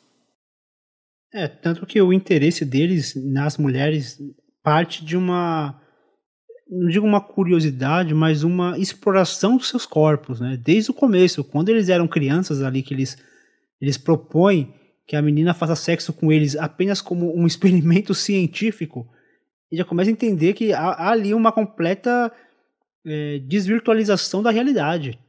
Eles não têm a, a menor noção do, de, do, de como eles estão lidando a partir do momento que eles propõem um negócio desse, quando criança, a menina fala, vocês são uns doentes, e eles não entendem o que aconteceu. Eles não conseguem entender que, que ali o ato sexual não era apenas uma exploração, não é apenas um experimento. Isso ele le e eles levam isso do que os prêmios que eles recebem pelos aqueles instrumentos que é que é um negócio assim é bonito e mesmo tempo assustador. Aparece na abertura do filme, né, esses objetos que que parecem, sei lá, peças de tortura. E esses objetos eles têm esse papel de, de, de colocar aquelas mulheres no, num papel de simplesmente corpos à disposição de seus experimentos, não, não experimentos no sentido de, de é, como, como a gente falou nos filhos do medo, nos filhos do medo, mas um experimento a favor da sua, da sua profissão. Ele simplesmente utiliza aquelas, aqueles corpos para fazer é, experimentos do, da, da, sua profissão, de ginecologistas e de. É, que cuidam de, de, fertilização, né? E, e, eles não têm essa, esses. E quando o, o, o Bev ele tem esse interesse romântico, não apenas do corpo, mas da pessoa, ele não sabe lidar com isso, ele não consegue lidar com isso porque para ele aquilo é soa estranho. E aí que começa a ruptura entre os dois, né? Porque a gente vê o, Elliot que tem as, as mulheres apenas como um objeto e o Bev ali passando a se interessar, passando a, a, a criar um interesse romântico naquela personagem. Isso gera a primeira crise entre os dois irmãos que a gente acaba entendendo como no final essa ruptura drástica a gente precisa ter que matar um para poder então se livrar e, e, viver a vida como ele imaginou que deveria ser vivida. É total. Isso que, isso que o Pedro estava falando antes da relação desses irmãos mediada pelas presenças femininas do filme, eu acho que é muito forte também. Até porque, é, não sei se a gente está falando aqui o tempo todo, mas é importante deixar claro assim que esses dois personagens, né, o Beverly, ele é esse cara que lida mais especificamente com essas criações e com esse trabalho mais científico, né? E, e o Elliot se torna esse cara é, das relações humanas, entre aspas, né? Esse cara que vai ali é, servir como uma ponte é, entre o trabalho, né? O trabalho de fato científico e a apresentação disso para o mundo, né? Então eles se se dividem em termos de personalidade um pouco assim. Né? Então, obviamente que isso é muito confuso nessa relação que um. É, nessa tentativa né, de um representar o outro a todo momento. E acho que, à medida que na medida que o filme avança, é, isso vai parando de acontecer, né? eles vão assumindo cada vez mais as suas personalidades. Então, é, o filme ele acaba sendo essa grande progressão dramática, melodramática, até o ponto em que a personalidade ou a, a persona, né, acaba a persona mais importante ou mais de mais força acaba vencendo assim. E é interessante como essa persona que vence não é a que inicialmente aparece, parece, parecia a mais forte, né? Porque o Elliot sempre é, é, retratado como essa figura mais imponente, né? Ele é o cara que se dá bem com as mulheres, né? E o Beverly ele fica com as mulheres depois que o Elliot fica com elas, então você tem ali uma hierarquia entre os dois irmão, irmãos que vai se invertendo ao longo do filme. Assim. Acho que isso é, é o grande barato dos gêmeos, acho, acho que é o grande barato é, de toda a história. Eu não li o livro né, que, que, que o filme se baseia, então não sei até que ponto todas, essa, é, é, é, todas essas camadas, né? É algo que já está presente no livro, se o Cronenberg insere coisas novas ali, mas certamente, pelo que a gente conhece do Cronenberg, eu acho que muita coisa ele ele adiciona, né? Então, tem coisas que são imagens que não saem da cabeça, né? Por exemplo, aquele laboratório, enfim, aquela, aquela sala de cirurgia com aqueles médicos todos vestidos de vermelho, né? Só aquilo já dá, já dá a entender de que tem uma coisa estranha acontecendo com esses dois irmãos, com essas duas figuras. Assim, acho muito louco. Assim. Fora os próprios objetos que o Fernando comentou, né?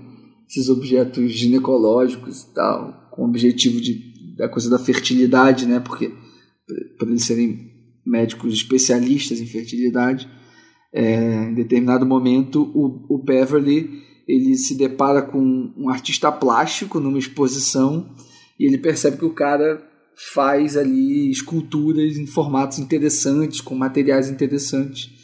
E aí ele pede para o cara fazer os instrumentos ali, é, médicos mesmo, tá, profissionais que ele idealizou. E são objetos que, enfim, nada mais, nada menos do que reforçam e refletem essa cabeça perturbada do Beverly, né?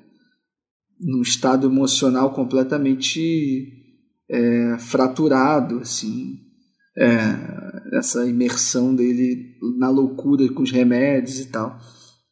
É um filme muito curioso, assim, é um filme que ele acho que tem um controle muito absoluto do é, do clímax que ele propõe. Acho que o final do filme é é um troço muito angustiante, muito muito aterrorizante também em vários sentidos, tanto no sentido gráfico quanto no sentido da bagagem emocional né, que o filme vai construindo do início ao fim.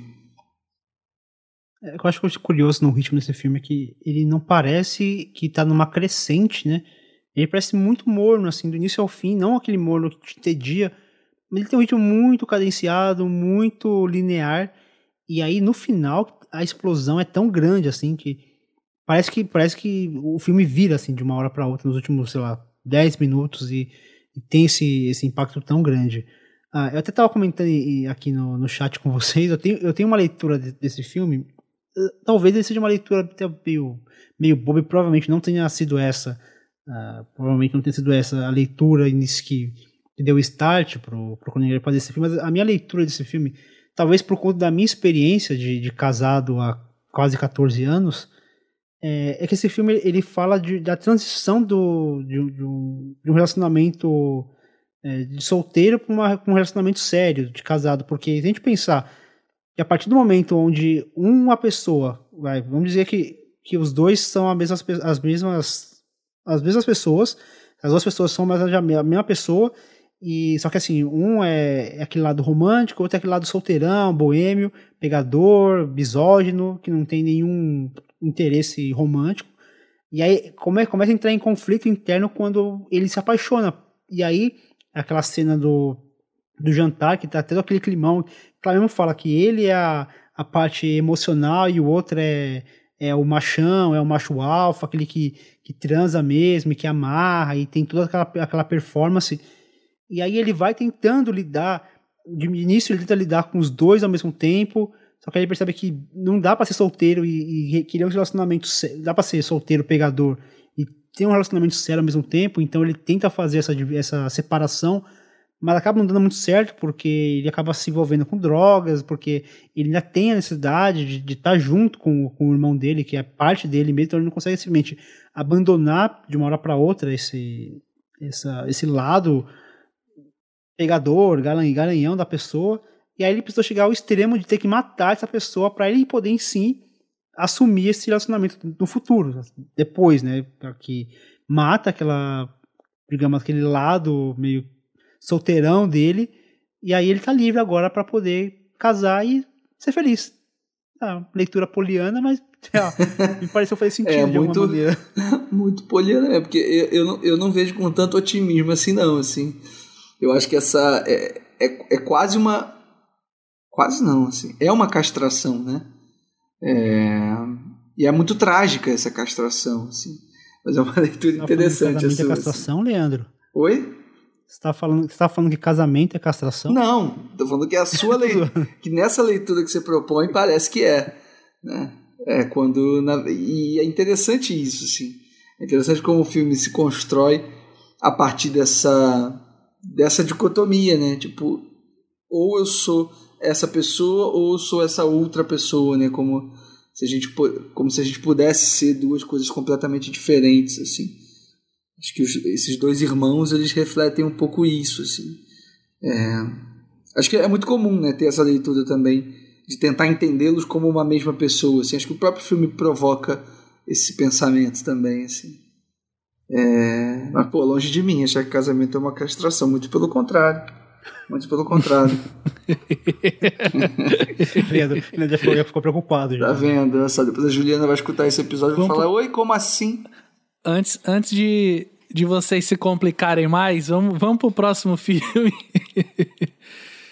que ele vai fazer em 1996 Crash Estranhos Prazeres.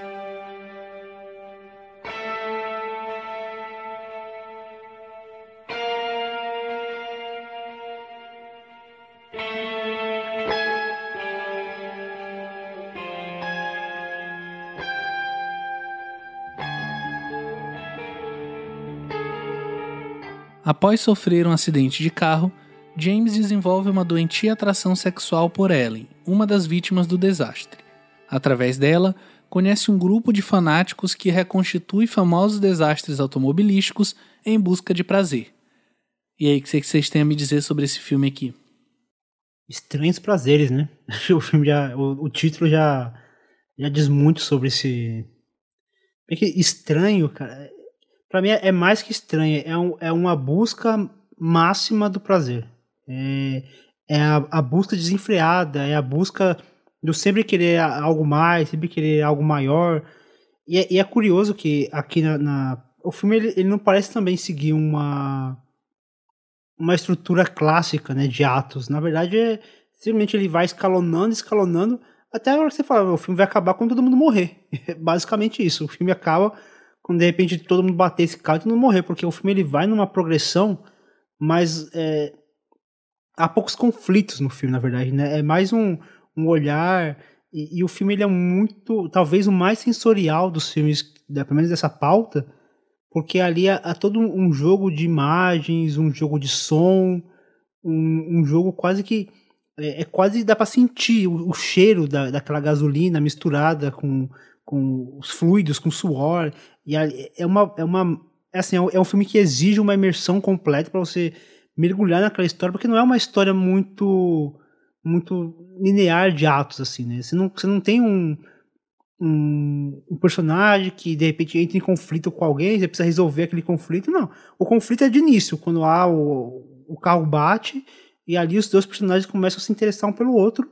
E aí vai. E aí a coisa vai escalonando, o, o grupo vai surgindo, os interesses vão acontecendo e talvez a gravidade do, dos atos vão, vão ficando cada vez maiores o risco vai ficando cada vez maior. E aí a, a, preocupação do público talvez seja de que horas, até onde aquilo vai, vai, vai dar, né? Em que momento aquilo vai acabar, até onde ele, essa busca por esse prazer, ele, até onde vai essa busca por esse prazer.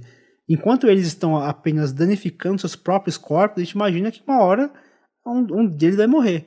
É, e já dando spoiler, não, não acontece, né? Mas é, é muito interessante essa é, gente, o filme acaba se a gente entender até onde é possível ir aquele, aquele, aquela busca por, por esse prazer. Parece que é um prazer inalcançável, porque parece que chega um momento que o que dava prazer antes já, já não dá mais, eles precisam de algo maior. É tipo droga, né? Chega uma hora que o, o, o barato bate e dali não passa, você precisa de uma outra substância para poder passar a te dar um, uma nova sensação. E a sensação que eu tenho nesse filme é isso. Parece que ele vai buscando cada vez mais um elemento diferente, mai, maior ou, ou mais é, com mais adrenalina para poder suprir esse vício que eles têm por, por esse prazer. É, o Fernando, eu perdi as contas de quantas referências a carros e a corridas e você fez assim na sua fala, porque eu acho que o, Cronenberg já brinca com isso com o próprio título, né?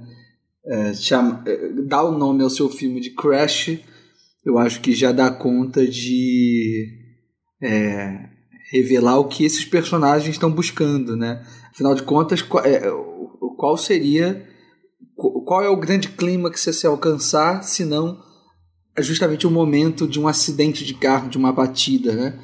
É, seria o momento mais sublime, assim. Eu acho que o filme ele, ele já se inicia com uma batida de carro justamente é, para tirar isso do caminho, assim.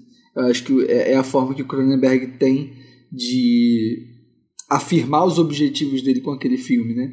E acho que a partir daí vira uma grande, um grande exercício formal também do próprio Cronenberg é, de transmitir essas sensações que essa premissa muito simples, apesar de muito estranha, é, provoca, né? Eu acho engraçado que o sexo sempre foi uma pauta importante para o Cronenberg, né? No, no, nos filmes anteriores.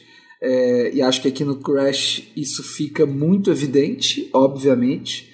É, você já tem uma primeira cena é, ligada né, a esse universo. Você tem ali duas pessoas transando é, ali na. Enfim, apoiados num avião, assim. É, e depois você vai começando a conhecer um pouquinho mais sobre esses personagens que norteiam um pouco o filme. Né? A gente acompanha principalmente o personagem do James Spader, que também se chama James, é, e o sobrenome é Bala, né? obviamente em homenagem ao autor. É, e você tem a esposa dele, né? interpretada pela Deborah Kara Unger, e eles aparentemente têm um relacionamento enfim, aberto, permissivo, enfim, não sei como exatamente como nomear esse tipo, esse relacionamento que os dois têm. Acontece que os dois transam com outras pessoas ao longo do filme. Isso aparentemente não é um problema para eles, não é um problema para o filme também. E a partir do momento em que esse protagonista, né, o James Spader, ele sofre um, um acidente de carro inesperado, é, as coisas vão mudando um pouquinho, né? A gente percebe o clima do filme ficando um pouco mais intenso, que é quando ele conhece a personagem da Holly Hunter, a, a Ellen, que ele começa a achar um pouco estranho a forma como as coisas aconteceram. Assim. Acho que até, eu, pelo menos eu, passo a duvidar se aquele acidente inicial foi de fato um acidente ou se foi algo de propósito. Assim. E aí a gente entra de cabeça naquele universo completamente insano dessas pessoas que ficam ali, é, principalmente o Von, né, que é esse personagem que coordena essa, essas espécies de encontros undergrounds de pessoas que recriam acidentes de carros famo é, de famosos, né? Então você tem ali uma cena que é magistral, que é da encenação do acidente do James Dean, né? Acidente que ele tem é, trágico, né? Ali nos anos 50. A gente falou um pouco sobre James Dean, sobre esse acidente quando a gente falou sobre o cinema do Nicholas Ray recentemente, né? É... E aí o filme é isso que o Fernando falou, vai escalonando numa profusão de eventos é, com um controle muito absurdo do Cronenberg. Eu acho que o ápice disso é aquela cena do do, da, do, do, do, lava rápido, né? Assim, do carro entrando ali no para ser lavado naquela naquele naquela estrutura, né? Que é Fernando? Essa cena é maravilhosa porque é, ela é sexual o tempo inteiro. É. Porque a, a, o, carro, o carro entrando ali naquela, naquele lava rápido, e, e, aí aquele sabão que parece esperma caindo sobre o carro, e aí o movimento daquela, daquelas, daqueles mecanismos de limpeza que vai e volta, que vai e volta, um movimento meio pélvico. É, é o som também é muito importante, né? O som. Essa cena. É, esse, não, essa cena ela, ela simboliza muito esse filme.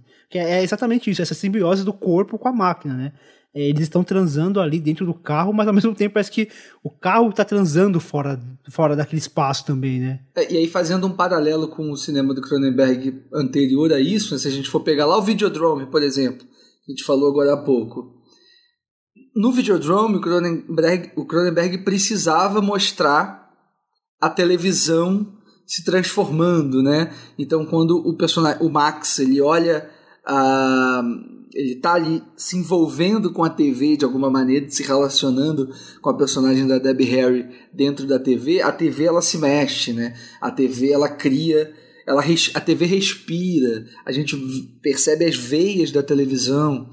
É, já no Crash, o, Cronenberg ele não precisa mais mostrar isso, né? O carro ele não precisa necessariamente se tornar um ser é, monstruoso, assim.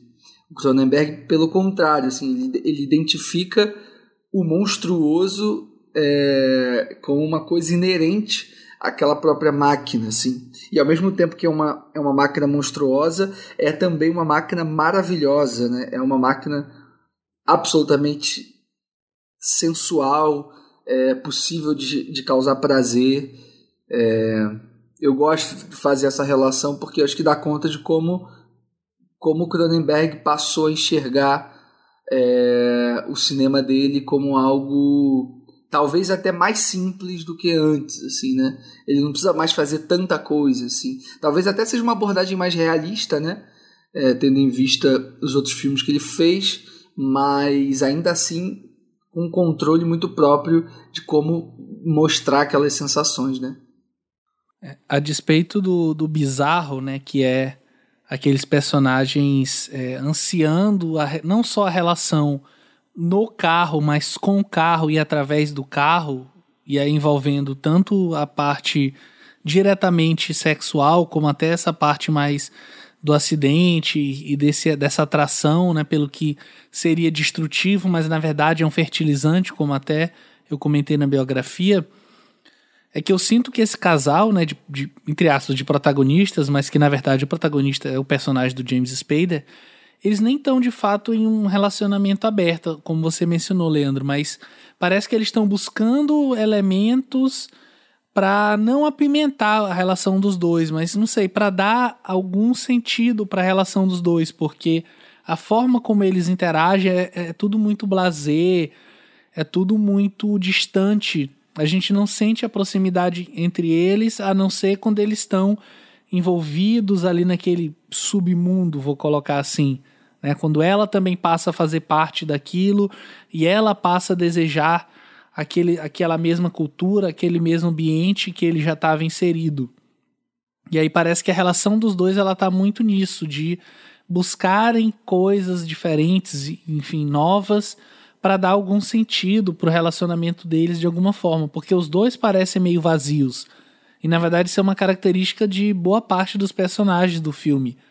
Né? Todo mundo parece estar tá meio deslocado, meio num, num estado assim de ânimo suspenso sabe? Como se estivesse faltando algo que só aquele momento, aquele estalo do, do acidente, do que vem logo em seguida, pudesse de fato preencher. Assim, é um filme, é mesmo dentro desse aspecto grotesco, né? Que é essa ferragem retorcida e do acidente, do sangue, mas tem algo muito sensual envolvido. Assim, não sei se é algo no filmar do Cronenberg ou se é algo que está além até disso, além do próprio desejo dele, que dá esse, essa sensualidade, esse, enfim, esse aspecto diferente para o filme mesmo.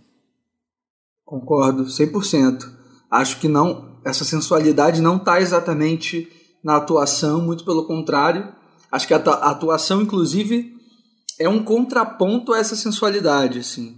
É, toda esse, todo esse marasmo né, que está presente no, nos, nos, rostos dos dois, do, do casal de, de, protagonistas, eu acho que é, é, muito revelador nesse sentido. E acho que tá, é isso, está na câmera do Cronenberg, está na forma como ele conduz tudo isso.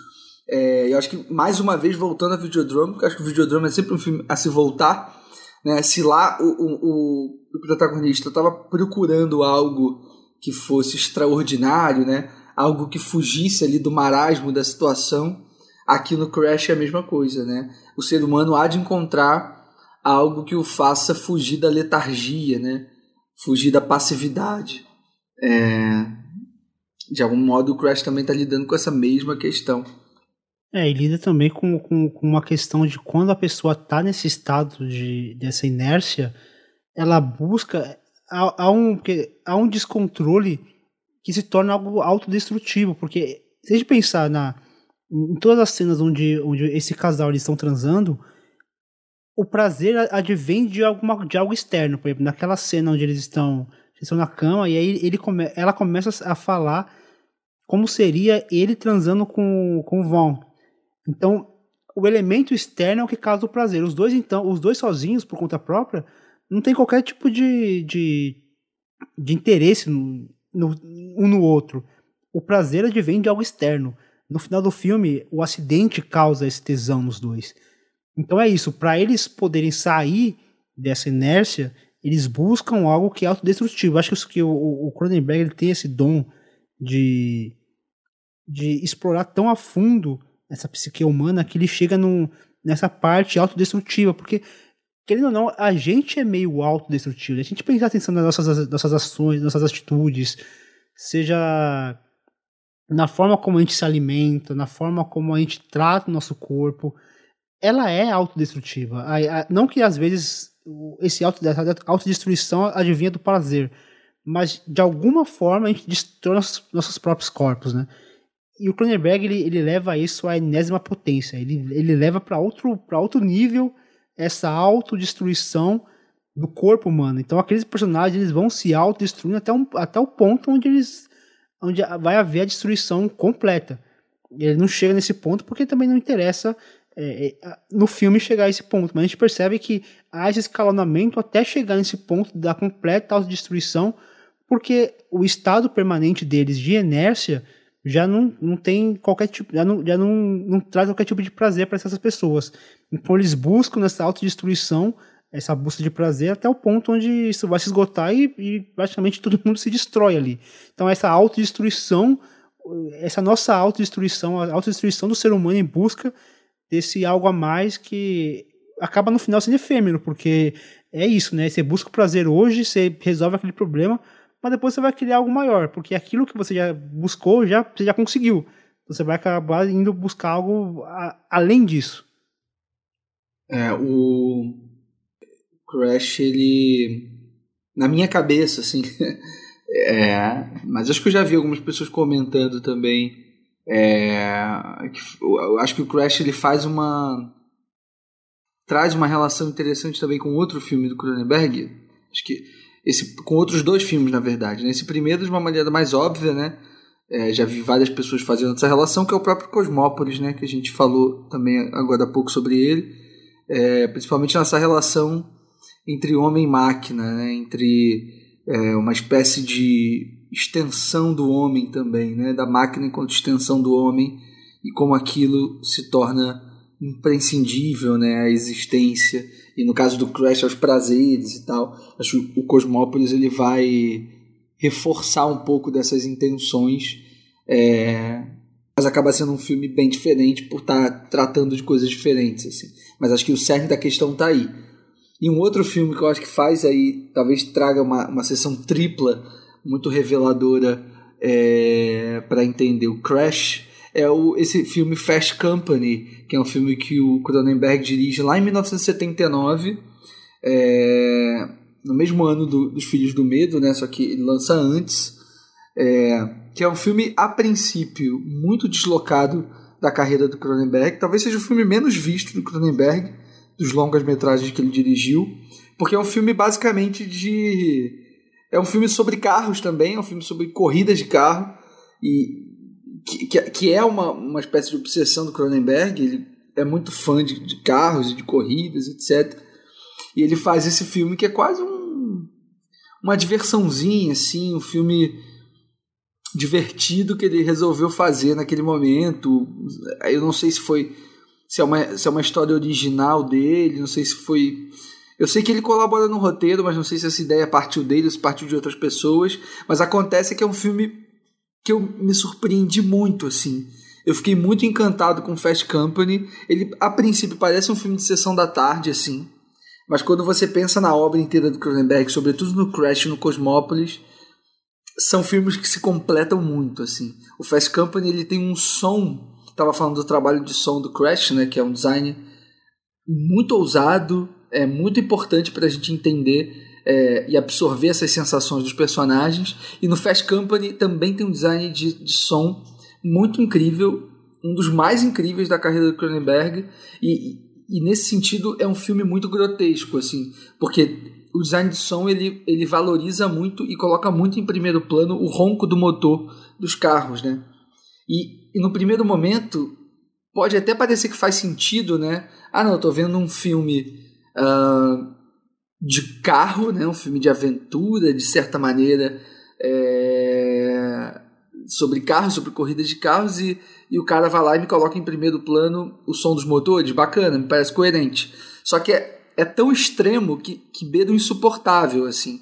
Tem horas que você fala, putz, eu não tô entendendo, assim, por que que para que tanto barulho assim? E aí você começa a entender talvez essa essa coisa visceral até relacionada ao horror, né, que o Cronenberg sempre trabalhou, é, ou que frequentemente trabalhou nos filmes dele e como está presente no Fast Company. Assim, acho muito bom tentar propor essa sessão tripla, assistir o Fast Company, depois assistir o Crash e depois encarar o Cosmópolis. Assim, acho que dá para a gente perceber muita coisa aí. Mas é isso. Crash é um filme fantástico, concordo com o que vocês falaram também. E está bem situado aqui na, na carreira do Cronenberg, né? Depois, antes do Crash, ele faz, depois dos Gêmeos, né? Ele faz o Naked Lunch, né? O Mistério de Paixões, que é um filme super doidão também. Aí depois ele faz o M Butterfly, que é um filme mais que, que é isso, é um filme de época e tal, um filme menos doidão mas um filme bem interessante também. E aí ele vem com Crash para arrebentar, assim. Talvez o filme mais controverso né, da carreira do Cronenberg. E olha que o Cronenberg não costuma é, economizar né, na, na coisa controversa. Exatamente. Vamos partir para o penúltimo filme da pauta, que ele vai fazer em 2005, Marcas da Violência.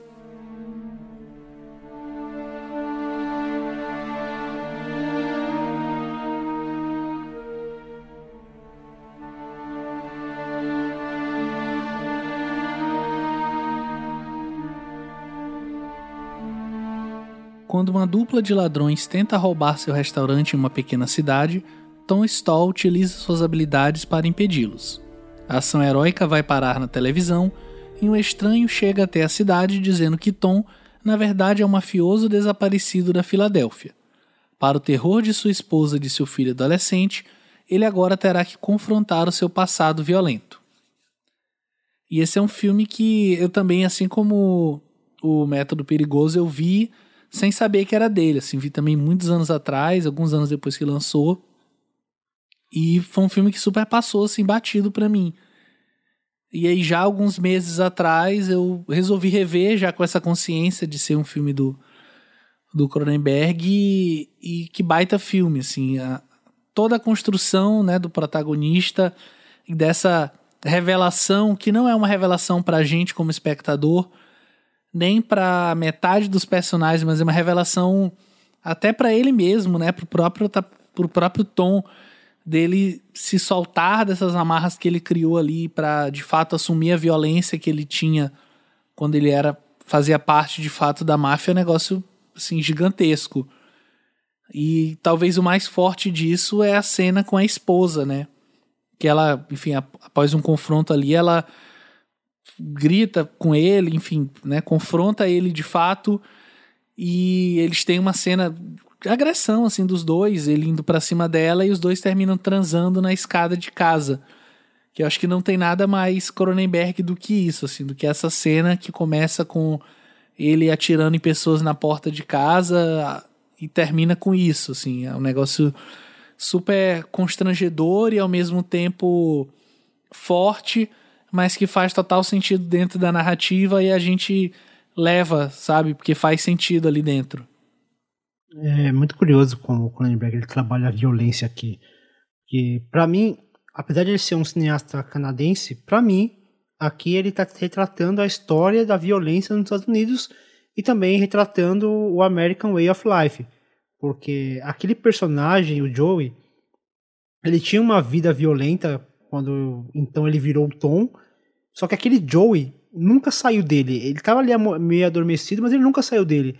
Então, ele se forjou pela violência, ele cresceu e cresce, ele cresceu, se desenvolveu e se forjou por meio desses atos de violência. Assim como os pró Estados Unidos também, né, que se forjaram por atos violentos, é, por meio de, de escravatura. E por mais que eles se pintem como esse país da liberdade, ou país da oportunidade, tipo, na prática a gente sabe que não é bem assim. Parece que é meio que aquele Joey adormecido ainda tá ali, né? Aquele Joe violento ainda tá ali, presente. Então, por mais que o, que o Tom ele tenha essa vida bucólica, que essa vida pacata, bonita, de um vencedor e tudo, mas é só fachada, porque uma hora isso vai desmoronar como desmoronou.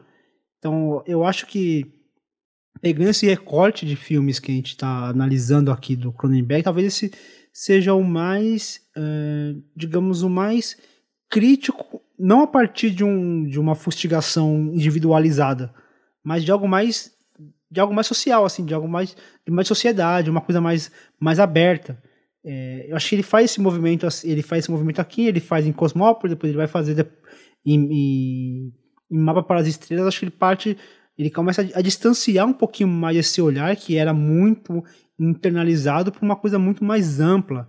Ainda que esteja falando assim de um personagem, de, um, de uma, de uma pessoa, de um, de um único personagem que carrega esse, esse essa violência intrínseca nele mesmo, mas acho que dá para a gente expandir esse olhar para um, uma, uma visão um pouco mais, mais macro. Acho que a, a, partir daqui ele começa a permitir esse, essa leitura mais ampla, mais macro da, sua, da, da história que ele está contando, ainda que seja de um, de um personagem único, né?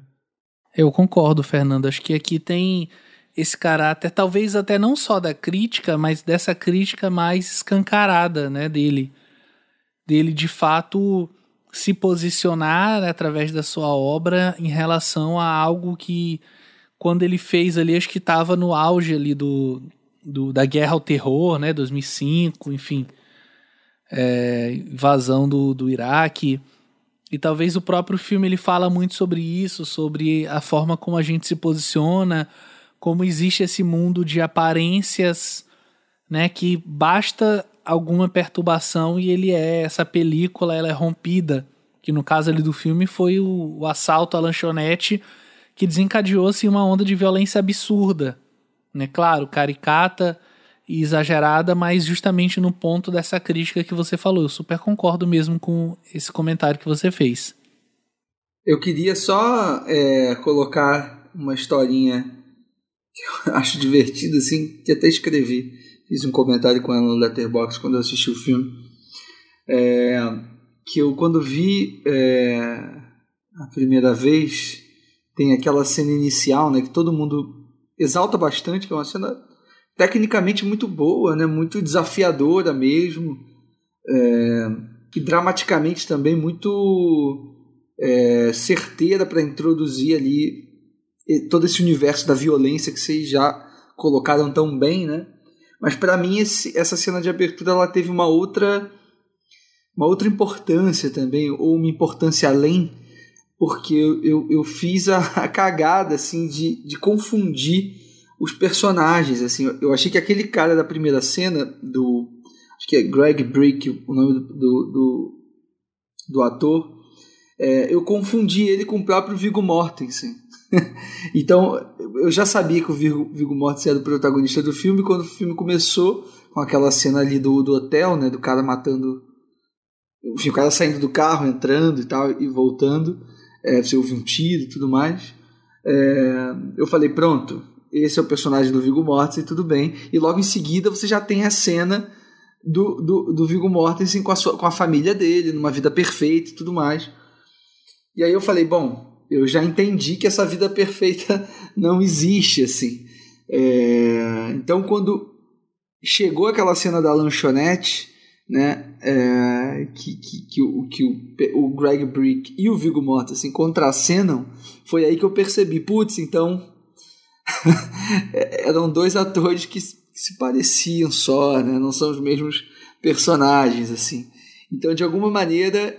Mas eu tô, eu também passei por isso, Leandro. Você passou também, Fernando? Tem um momento que eu. Mas tem um momento que o, o filho do Viggo Mortensen, o filho do Tom, ele cruza com esse. O, não, é o, é o bully, que o cara ficar fazendo bullying com, com o filho do Tom, ele cruza com ele no semáforo. Hum. E ali eu falo, não, não, peraí. Então não é o mesmo personagem. Eu acho que eu, eu também tive essa sensação de início. Eu acho que eu só me dei conta na cena da lanchonete mesmo, assim, quando eles contracenam. Isso é interessante, né? Porque traz uma camada de absorção diferente pro filme, né? Porque acho que como se não bastasse todas as complexidades da personalidade do, do Tom Stahl, né? Que acho que são importantes e, são, e é por isso que ele é um personagem tão incrível. É, vendo o filme dessa maneira, eu acabei atribuindo é, a ele essa ação extremamente violenta né, que, que abre o filme, é, que está ali dentro do, né, dos primeiros cinco minutos de filme é, e que depois vai se refletir nesse passado também do próprio protagonista. Né? Eu acho que é, a, a, a, forma como o filme se configurou na minha cabeça por conta dessa confusão, acho que intensificou ainda mais essa discussão sobre a própria violência. Né? Ah, eu acho divertido isso quando eu, quando eu tenho essa lembrança da primeira vez que eu vi o filme e tal. É uma pena não ter mais essa. Essa, na verdade, foi a grande surpresa para mim, né? Descobrir que eles não eram o mesmo personagem, assim. É, a, a, surpresa de descobrir que o Tom Stoller tem, tinha um passado violento e tal acabou nem sendo tão importante para mim. Não, não, é exatamente isso, Leandro. É, essa, esse início, o que eu acho que eu acho que assim abrilhanta esse início do filme é a presença daquele carro azul que, que o, e assim esse início ele é muito cadenciado, ele é muito pausado. Então tem aquele carro azul conversível, você fala, pô, carro bonito e tudo. E aí esse carro azul, ele. Aí você percebe que na verdade é, é um, foi uma ação de absoluta violência, apesar de não, não mostrar ali eles matando aquelas pessoas, mas a gente vê o resultado de toda aquela violência. Um corte brusco, e nós estamos. Parece, parece até há um saldo temporal, por isso que, que gera essa confusão. Mas depois a violência ela vem a partir de um carro preto e aí, aquele carro preto, ele causa um terror, assim, tipo, naquela cena da casa, onde eles estão na casa, ele, ele olha pela janela, e aquele carro preto tá ali estacionado, é esse terror que persegue o personagem, é, é, é como se aquele personagem estivesse fugindo daquele, daquele, daquela violência, mas aquela violência tá indo atrás dele. Então ele tá ali no, no restaurante, na lanchonete, na cafeteria, e aquele carro preto tá ali estacionado atrás. Aí depois ele vai para casa, ele tá ali na casa dele, ele olha pro, pra janela, aquele carro preto tá ali atrás. Então, é, é, é de novo, é, é um, esse objeto, né? Objeto posto em cena para trazer esse horror. A gente pensa assim, por exemplo, no, no, no Gêmeos, era aqueles objetos que, que, que os ginecologistas criaram ali, que, que dava esse, esse medo, esse, essa angústia, esse terror, e aqui essa presença desse carro preto que causa esse medo causa esse terror, né? Apesar de não ser um filme de terror propriamente dito, esse carro ele causa essa sensação, né? Porque é isso que o, que o Cronenberg ele trabalha. Ele fala que ele não trabalha com criando medo, mas trazendo essa sensação de, de medo, de angústia, de que algo perigoso está se aproximando, de que algo violento está chegando. Então essa essa violência nunca é tão explosiva assim do nada. Assim como uma construção dessa violência, essa construção dessa violência chegando meio que soatilamente por trás, não para dar um susto, mas para eclodir essa violência. E tem, e tem, uma coisa que eu acho legal também da gente falar, que a gente acho que a gente comentou pouco assim, na verdade não comentou nada assim. É como o Cronenberg ele trabalha sempre com uma equipe muito é, muito próxima a ele, assim, sempre com uma equipe, uma mesma equipe, né? Basicamente, é, pelo menos ali dos filmes ali dos anos 80 até, até hoje, é, ele trabalha basicamente com as mesmas pessoas, né? Você tem o Howard Shore fazendo a trilha sonora para os filmes dele, que são sempre trilhas sonoras muito diferentes entre si, que revelam sentimentos sensações muito específicas próprias para cada filme. É, o Peter Sushitsky também faz a direção de fotografia dos filmes do Cronenberg. É, e, e, tanto nos filmes meio diferentões, assim, se a gente for pensar, por exemplo, no Existence, por exemplo, né, que tem uma o filme de 99 que tem uma um universo super louco, uma fotografia bem puxada para uma história de fantasia mesmo, uma narrativa que está dentro de videogame e tal, e ao mesmo tempo é o mesmo cara que faz a fotografia do do Marcos da Violência, sabe, que é um filme muito sóbrio, é, numa espécie de realismo que ele se pretende, né?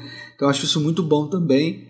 É, os filmes do Cronenberg também são geralmente montados pela mesma pessoa, que é o Ronald Sanders. É, acho eu, eu sempre gosto de, de, de tentar enxergar os profissionais envolvidos com os diretores para entender até que ponto essas colaborações funcionam, né? Acho que tem uma colaboração clássica também que é a Denise Cronenberg, né? Que sempre faz os figurinos é, mas acho curioso isso, né? Como você trabalhando com vários. É, com uma mesma equipe, você consegue é, trazer registros tão diferentes, né? Uma coisa que a gente não, não comentou desse filme é que ele se trata de uma adaptação de uma graphic novel escrita pelo John Wagner e ilustrada pelo Vincent Vogue, perdão, pelo Vince Locke. E eu acho que por, pelo, por fato de ser baseado numa HQ, eu consigo ver até na montagem uma, uma estrutura muito parecida com uma estrutura de HQ, pela, pela forma como ele transita entre, entre os núcleos, entre o de um da cena do filho, e aí ele faz uma transição, já passando pro, pro, pro tom na cafeteria. É, é tudo muito muito dinâmico, tal qual seria uma história de, um, de uma HQ. E, apesar de, do, do Cronenberg já fazer isso em outros filmes, essa, essa, essa, montagem muito dinâmica, aqui eu acho que tem muito dessa influência é, das histórias em quadrinho que ele, que ele lia, principalmente nessa que é baseada diretamente de uma história em quadrinho. Essa montagem me agrada bastante. É um filme, é uma hora e 36 de filme, passa assim, tipo, que você nem percebe, tudo muito fluido, é, muito enxuto, não, não fica faltando nada, mas também não fica sobrando nada. É, eu gosto dessa, dessa, dessa forma econômica de lidar com, com, com o material. Agora, só para. Rapidinho, Pedro, só para. Não vou. Nem, nem é falando do filme, mas. É, já que eu entrei nesse assunto de família, né, do Cronenberg e tal, da irmã dele, que é a figurinista dele, é, a gente não comentou aqui, mas é legal falar do Brandon Cronenberg, né, que é o filho do, o filho do Cronenberg, que também é cineasta, né, tem dois filmes é, lançados, que é o Antiviral, se eu não me engano, e o Possessor, que é o mais recente agora, que tá, foi bem visto, na verdade. É bacana entender como o filho acabou trilhando os passos do pai também no cinema, né? Assim, é, não necessariamente um cinema tão interessante quanto o do pai, porque eu particularmente não gosto desses dois filmes do, do Brandon Cronenberg, mas é, pelo menos está na mesma carreira e vamos ver o que ele faz quando tiver um pouquinho mais velho, né? É, e só retomando a, a, fala do Fernando sobre o ritmo, né, sobre a, a montagem do Marcas da Violência, é um filme super, de fato, conciso e é um filme que tem, assim, um ar meio grave. Não é um tom, assim, de terror, mas é... Ele tem, assim, um suspense, ele tem algo, uma aura, uma mística que acompanha toda a obra, assim, desde essa primeira cena, que eu acho uma cena super emblemática daqueles dois personagens, para a gente situar eles de fato como esses, essas, esses bastiões da maldade, né? E aí, para logo em seguida eles serem né, mortos ali pelo, pelo Tom, aquele cara supostamente comum. Mas é um filme que o tempo todo ele tem esse clima pesado, parece que algo tá sempre prestes a acontecer e mesmo quando acontece parece que vai sempre piorar, assim. É uma sensação muito angustiante, mas que faz parte dessa proposta que eu acho que inclusive é uma proposta parecida com a do é, Método Perigoso nesse sentido, que também é outro filme que a gente sempre fica esperando que vai acontecer algo, esperando que vai acontecer algo, né? E, e dá essa sensação também, que é uma sensação que já não é tão comum em outros filmes que a gente comentou aqui na pauta. Mas a gente pode, acho que, partir para o último filme da pauta, que ele fez em 2015, Mapas para as Estrelas.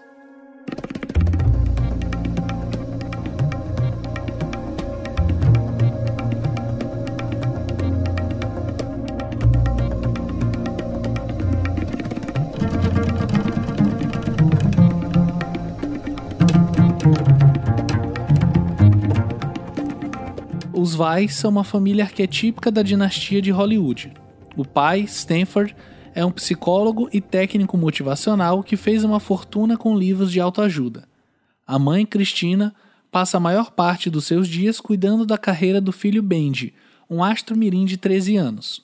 Uma das clientes de Stanford é a Vanna, uma atriz que sonha filmar um remake do filme que fez sua mãe Clarice famosa na década de 60. Somando-se à mistura tóxica, Bendy acaba de voltar da reabilitação que ele começou aos 9 anos e sua irmã Agatha acaba de ser liberada do sanatório em que foi tratada por piromania criminosa. E aí se eu comentei que talvez o... Talvez não, porque é, né? Que o Videodrome tinha um caráter meta. Acho que o Mapas para as Estrelas não, não tem como ser mais meta do que isso, né? Não tem como ser mais um comentário de fato sobre o cinema e sobre a indústria e sobre a, a percepção, né, talvez distorcida, talvez não, que o Cronenberg tem disso tudo, né? É, mais sobre a indústria do que sobre o cinema em si, né? Porque para mim aqui ele parte de um olhar de desglamorizar o glamour. A gente tá falando de um filme que é, é um filme que acaba falando sobre astros de Hollywood em decadência, tendo no seu elenco um baita astro de Hollywood em ascensão, que é o Robert Pattinson, né? Então, é, eu gosto. Eu, eu acho que é o filme mais debochado do, do Cronenberg, assim. Pelo menos dessa, dessa recorde que a gente fez aqui, é o mais é, debochado, sarcástico. Ele, ele, ele já vinha de um deboche do capitalismo é, no, no Cosmópolis, mas eu acho que aqui é, ele parte para um, um olhar é, mais, mais voltado para a indústria de Hollywood mesmo. Nem tanto uma coisa social, mas uma coisa mais fechada desse esse culto às celebridades, essa essa autoindulgência, essa é, como como que a, a, a, imprensa, como que nós, como que a mídia, como que é, como que nós como sociedades, como sociedade, olhamos para essas para esses astros, para essa indústria, para essa para essas celebridades, né? E, e de alguma forma como que a indústria também permite e fomenta esse tipo de, de, esse tipo de, de ação, esse tipo de, de comportamento. A gente vê como a, a, forma como, como aqueles empresários lidam com aquele jovem viciado, uma criança de sei lá, 12, 13 anos, viciado em drogas, e como que eles lidam com aquilo é, é, é surreal. E assim, eu não posso dizer se na vida real isso acontece ou não, mas não me surpreenderia que tivéssemos casos assim, sei lá, não surpreenderia que aquele molequinho se chamasse Macaulay Culkin. Pra mim não seria nada, nada surpreendente. É, eu acho que o, o Fernando, você falou no, no Marcas da Violência, né, que apesar do Cronenberg ser canadense, ele tá ali trabalhando uma ideia muito própria dos Estados Unidos, né? E acho que no Mapa para as Estrelas é isso novamente, né? É, só que enquanto o Marcos da Violência era muito tenso e muito cáustico, o Mapa para as Estrelas é muito debochado e muito e talvez muito cínico também, né? É, é um o Cronenberg não é exatamente um não sei se eu já falei isso hoje, mas é sempre bom repetir que o Cronenberg não é exatamente um diretor otimista, né? Muito pelo contrário. Então acho que o Mapa para as Estrelas é um pouco a visão é, de um cara como ele, um cara experiente, né? E há muito tempo no business, né? Como ele, é um pouco a, a percepção dele desse universo, né? E, dessa, e dessas relações que se criam nesse mundo da fama e nesse mundo da do excesso também né, de informações. Eu acho que o Mapa das Estrelas também tenta dar conta de, de algo muito contemporâneo, né, dessas relações superficiais, é, dessa, dessa juventude meio perdida, né, dessa juventude é, que está imersa no excesso de informação, no excesso de, de telas, de imagens. Então acho que o Bendy é uma figura muito fascinante por isso, assim, por ele ser um personagem muito grotesco, né, por ser essa pessoa horrorosa, né, que ele é, e ao mesmo tempo ser interpretado por um por um ator mirim, né, tão curioso, assim, tão estranho, né? Ao mesmo tempo muito carismático. É, eu acho muito divertido acompanhar tudo isso. Acho muito divertido acompanhar é, a personagem da Julianne Moore, essa atriz aí decadente, como o Fernando colocou. E, e gosto muito da personagem da Mia Wasikowska também. Acho que ela se insere muito bem nesse filme. Acho, acho ela a personagem mais fascinante que tem.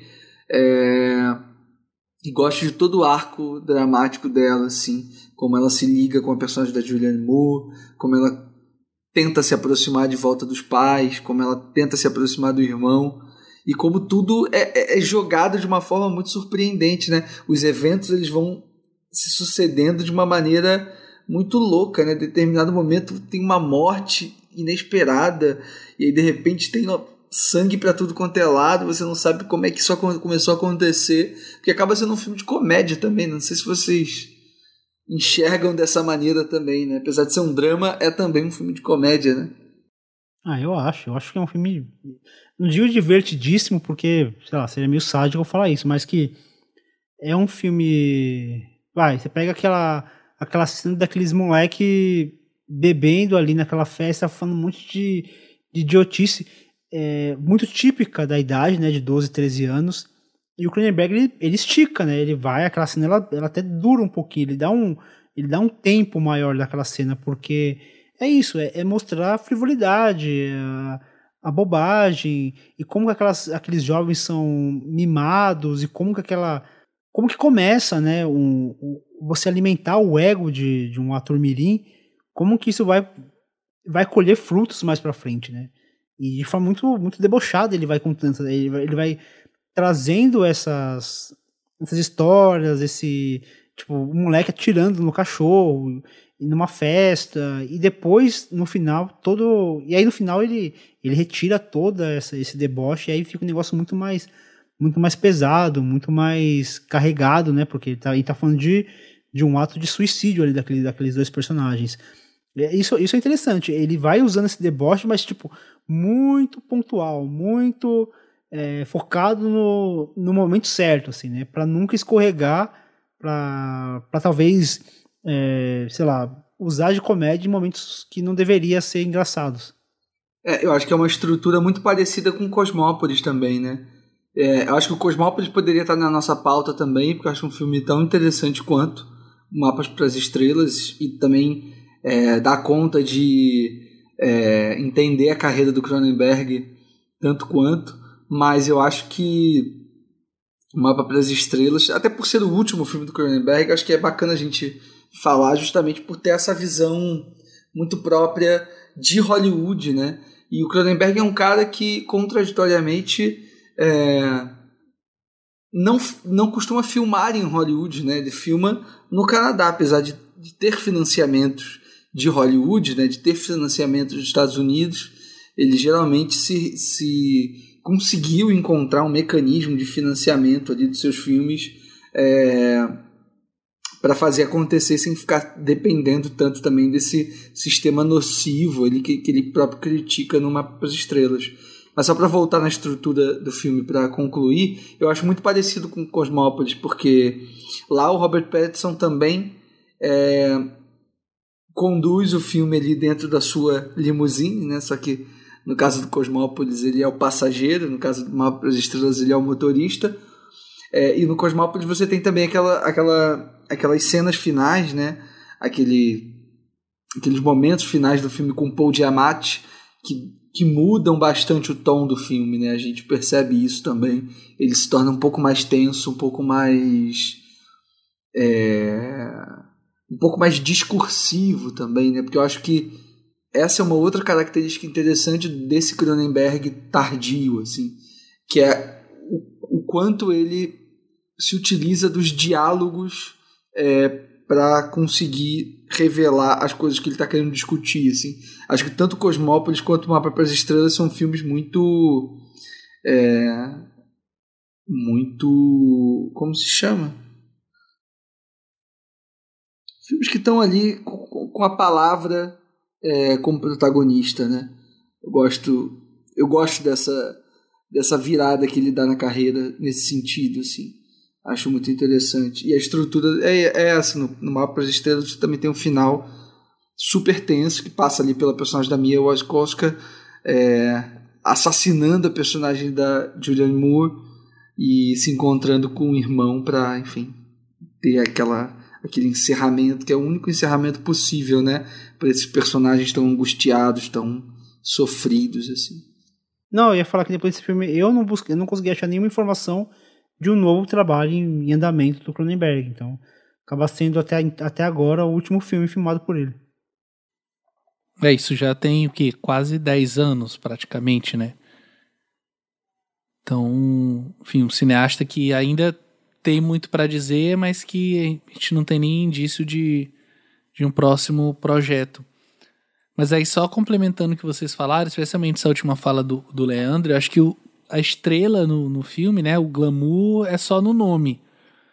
Porque é, poderia ser uma cidade qualquer, com personagens quaisquer, porque não tem nada de glamour e de fato eu acho que esse uso do roteiro e essas, essas, essas cenas com muito diálogo, de muita troca e com pouca, digamos assim, interação visual, é super proposital, é de, de quebrar de fato esse glamour e essa espetacularização daquele ambiente que é só um bairro, é só um, um distritozinho ali no meio de uma cidade absurdamente gigante, né, através desse filme que não necessariamente de fato é essa grande crítica do Cronenberg à indústria, mas é também uma crítica à indústria, né? Porque de fato é um filme onde ele está lidando com esses personagens que fazem parte daquilo, mas que também tem as suas agruras muito próprias, tem essa questão familiar que está muito presente, porque aquele núcleo está totalmente envolvido, né?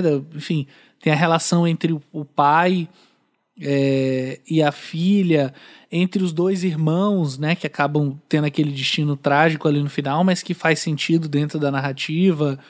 E por fora tem esses outros dois personagens, do Robert Pattinson, da Julianne Moore, que estão meio que compondo aquela, aquele teatro bizarro, né, das coisas que vão escalando, vão escalando e a gente não sabe muito bem para onde vai, até de fato essa cena onde ela meio que usa quase que uma estatueta do Oscar para matar a personagem da Julianne Moore. E ali se encerra todo esse arco né, de, de estrelato e de se falar sobre filmes meio que nos, no background, para a gente começar a falar só sobre a família e sobre esse evento do fogo que acabou marcando todo mundo, né?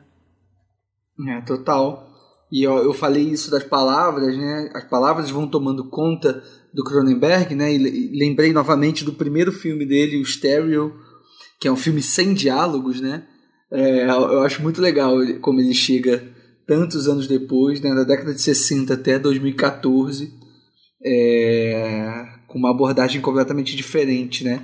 Mas obviamente que eu falei isso sem que ele, sem querer dizer que ele deixe a imagem, né? Ou a, a, a, é isso, sem, sem, sem deixar de ter importância para a imagem que eu acho que sempre teve. Assim, né? Aqui novamente tem a, a, direção de fotografia do do Peter Sushitsky e, e, eu acho uma, uma fotografia incrível, assim, que é um digital super clean, né? É um digital muito assumidamente digital, né? É, assim como no Cosmópolis, acho que aqui ainda fica mais evidente essa relação que o Cronenberg tem com a imagem, com o jeito de se produzir imagem né, da, da, do mundo contemporâneo e como ele como isso ajuda a contar a, a história que ele está querendo contar, né? Como isso ajuda a, a, a gente a entender o quanto o filme ele está lidando com essa com essa fragilidade é, da sociedade hoje, é, essa fragilidade das, da, da, da, comunicação mesmo entre os seres humanos, é, o quão superficial são todas essas relações. Eu acho que essa, essa clareza, essa coisa limpa das imagens ajudam também a, a trazer um pouco essa percepção e ajudam também na surpresa da, dos momentos catárticos do filme, né? Porque uma coisa é a gente ver lá no, sei lá, no Filhos do Medo, a mãe quando levanta o vestido e a gente percebe aquele, né, a barriga dela é, com aquela com aquelas protuberâncias que nascem do corpo dela, quando a gente pensa nas cabeças que explodem dos scanners, dos scanners é, graficamente são muito impressionantes e tem todo um aspecto visual poroso, é, sujo, né? E aqui no Mapa para as Estrelas ele está lidando com, a, com o mesmo gore, né? O gore filosófico da coisa, é, mas agora com uma imagem muito limpa, né? Com tudo muito cristalino.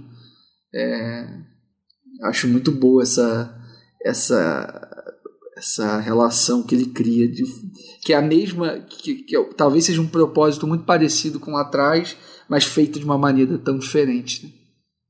É isso.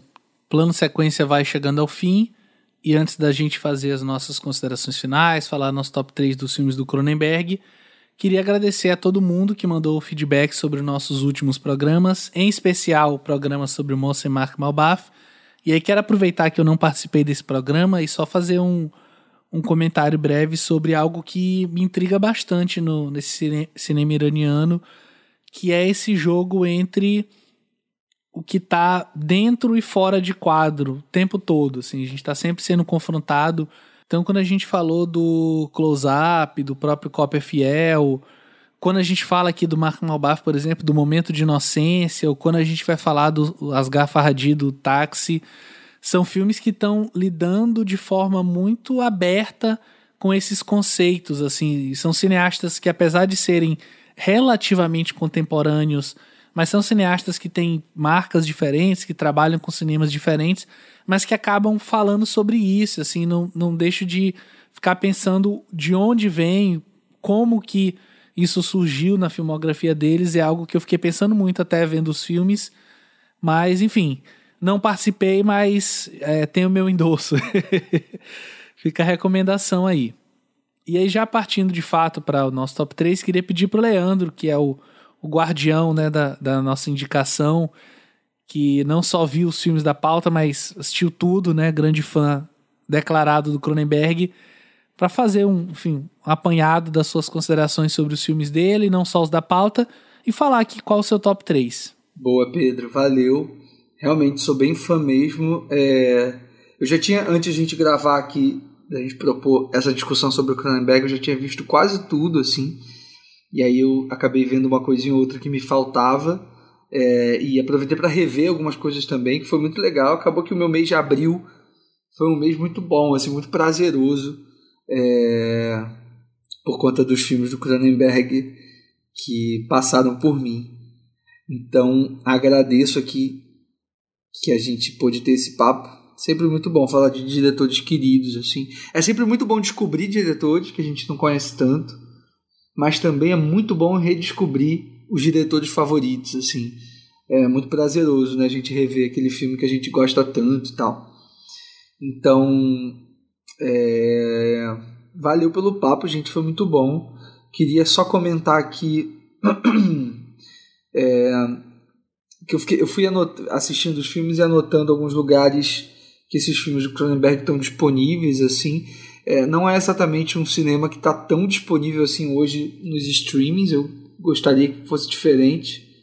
Seria legal se os filmes do Cronenberg tivessem mais acessíveis, mas dos que eu vi aqui recentemente, eu sei que o Crash está no Telecine Play, é, assim como Mapas para as Estrelas, que também está lá, e está no MUBI também. Eu até vi no MUBI, tá uma, tem uma cópia bem legal lá. É, e o Videodrome e os Filhos do Medo eu vi, é, revi agora numa cópia em Blu-ray que a Versátil lançou há algum tempo atrás. Eles lançaram aquele, aquela caixinha do Cronenberg Essencial, da série Essenciais que, que eles lançam, de diretores e tal. E aí é uma, um box com Filhos do Medo, Videodrome e o Mistérios e Paixões. É, tem uns extras também muito legais. Recomendo, inclusive, que vocês assistam um extra que tem nesse box, mas também tem no YouTube, que é uma espécie de entrevista coletiva é, acho que era um programa de TV, com o Cronenberg, ao lado do John Carpenter e do John Landis. É, o, o Cronenberg estava lançando o Videodrome e o Carpenter estava lançando o The Thing, né? o Enigma de Outro Mundo. O John Landis tava, não estava lançando filme nenhum, mas já tinha feito o Lobisomem Americano em Londres. Então, é uma conversa muito foda, acho que tem uns 20 minutos a conversa e vale muito a pena, assim. É, eles conversam sobre coisas muito legais ali e, e, e, vale assistir pela curiosidade de ver três diretores tão interessantes juntos, né? Mas aí partindo para hum, as considerações finais propriamente ditas, eu ainda não montei um top 3, mas eu vou tentar montar é, enquanto eu vou falando, assim. Eu só queria trazer duas imagens, assim, do cinema do Cronenberg, que eu acho importante, imagens para ficarem na nossa cabeça e no nosso imaginário é, para o final dessa conversa. Né? A imagem número um é uma imagem do, do filme Filhos do Medo, que é para quem viu o filme, né, logo depois de rolar aquele assassinato na escola, né, que, que aquelas criaturas invadem a escola e assassinam a professora, que era uma das poucas personagens no filme que, que pareciam dar alguma segurança né, do mundo do, do, mundo real que a gente conhece, dá alguma segurança para Candy, né, para aquela criança desamparada. É, essa professora é assassinada e logo em seguida tem um plano da Candy sendo conduzida pelas essas criaturas numa estrada meio deserta assim. É, passa sei lá, um carro ou outro e você tem a Candy no meio e as duas crianças segurando aliás, as duas criaturas segurando as mãos da Candy assim, uma do lado da outra eu acho uma imagem muito forte, muito assustadora, que resume bem o cinema do Cronenberg. E uma outra imagem que eu queria também trazer é de um filme que a gente não falou, que é um curta-metragem que o Cronenberg dirigiu em 2000, que é um filme chamado Câmera, que ele o filme é protagonizado pelo Leslie Carlson, que faz aquele personagem, o dono da, da empresa lá de de óculos do Videodrome. Esqueci o nome dele, tem até um nome engraçado. É Brian Convex, não sei o que Convex, alguma coisa assim. É, e o Leslie Carlson, ele interpreta também. É, não, Barry Convex, o personagem do Videodrome. É, é, interpretado pelo Leslie Carlson, que faz também, que protagoniza esse curta, esse curta chamado Camera, que é um filme que se relaciona muito, não só com Videodrome, mas também com toda a obra do Cronenberg. Ele é sobre um ator é, veterano que recebe em casa um grupo de crianças que levam uma câmera antiga de película, super antiga, acho que não sei se é uma câmera de 16mm e tal. E aí é um filme bem curtinho, deve ter, sei lá, cinco minutos. E é um filme feito só com um monólogo ali do Leslie Carlson falando sobre o quão estranho é, o quão assustador e o quão grotesco é ter uma câmera antiga dentro da sua própria casa é, filmando ele. assim. Então é um monólogo muito incrível que vale super a pena é, conferir. Tem no YouTube também esse filmezinho. É, bom, essas são as dicas de final de, de programa. Então, indo pro, pro top 3, é, eu vou me. Pro Pedro não brigar comigo, eu vou me ater aqui aos filmes da pauta, mas antes eu vou fazer só uma, uma menção honrosa a um filme que a gente não incluiu na pauta, que é o Existence, que eu revi agora também e me encantei profundamente, porque é isso, é, é, é, tipo filme síntese, né? De, de carreira de diretores. O Existência ele poderia estar muito bem aqui também.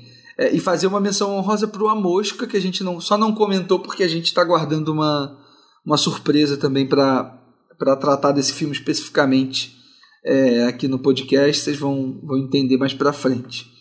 E aí, tentando construir esse top 3, eu acho que eu, eu vou fazer diferente, assim eu vou fazer. Eu vou falar primeiro o primeiro lugar, depois o segundo, depois o terceiro, porque é, é onde eu tenho mais certezas montadas, assim.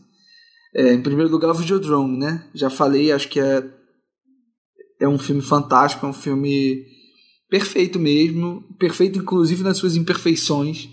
É, filme daqueles da vida mesmo. Então. Em segundo lugar, pensando nessa revisão é, nesse segundo momento que a gente trabalhou aqui, eu vou colocar o Filhos do Medo, que também é um filme que me surpreendeu muito na segunda revisão.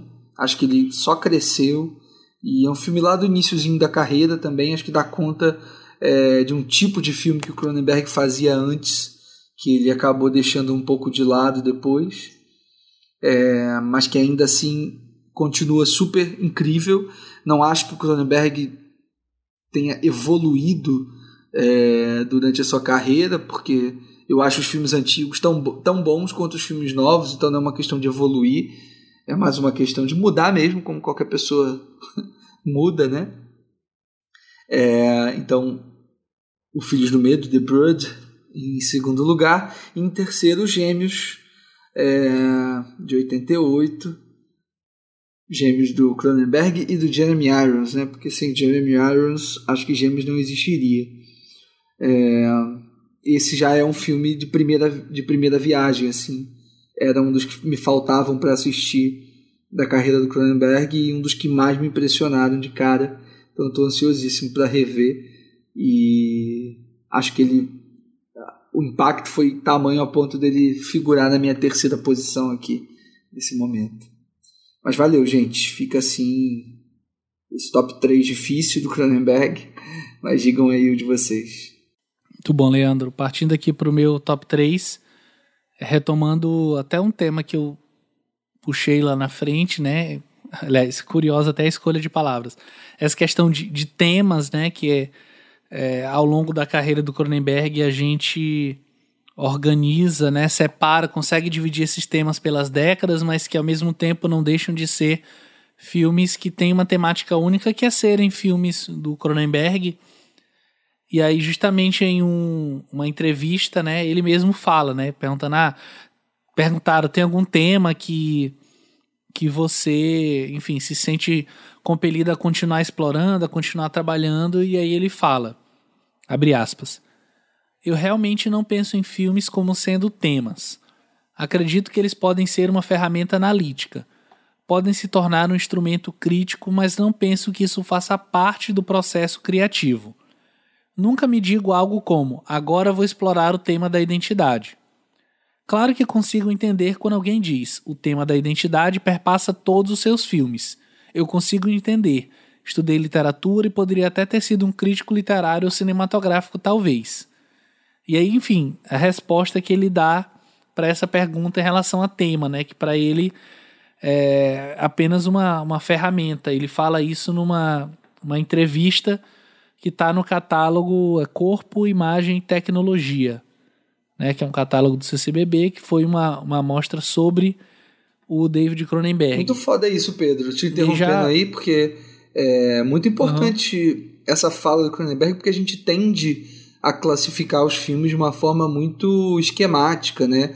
De, de dizer que todo filme tem determinado tema, ou que o filme tem uma determinada estrutura narrativa, é, quando não necessariamente, né? O Cronenberg é um desses diretores que é muito livre na sua abordagem mesmo, né?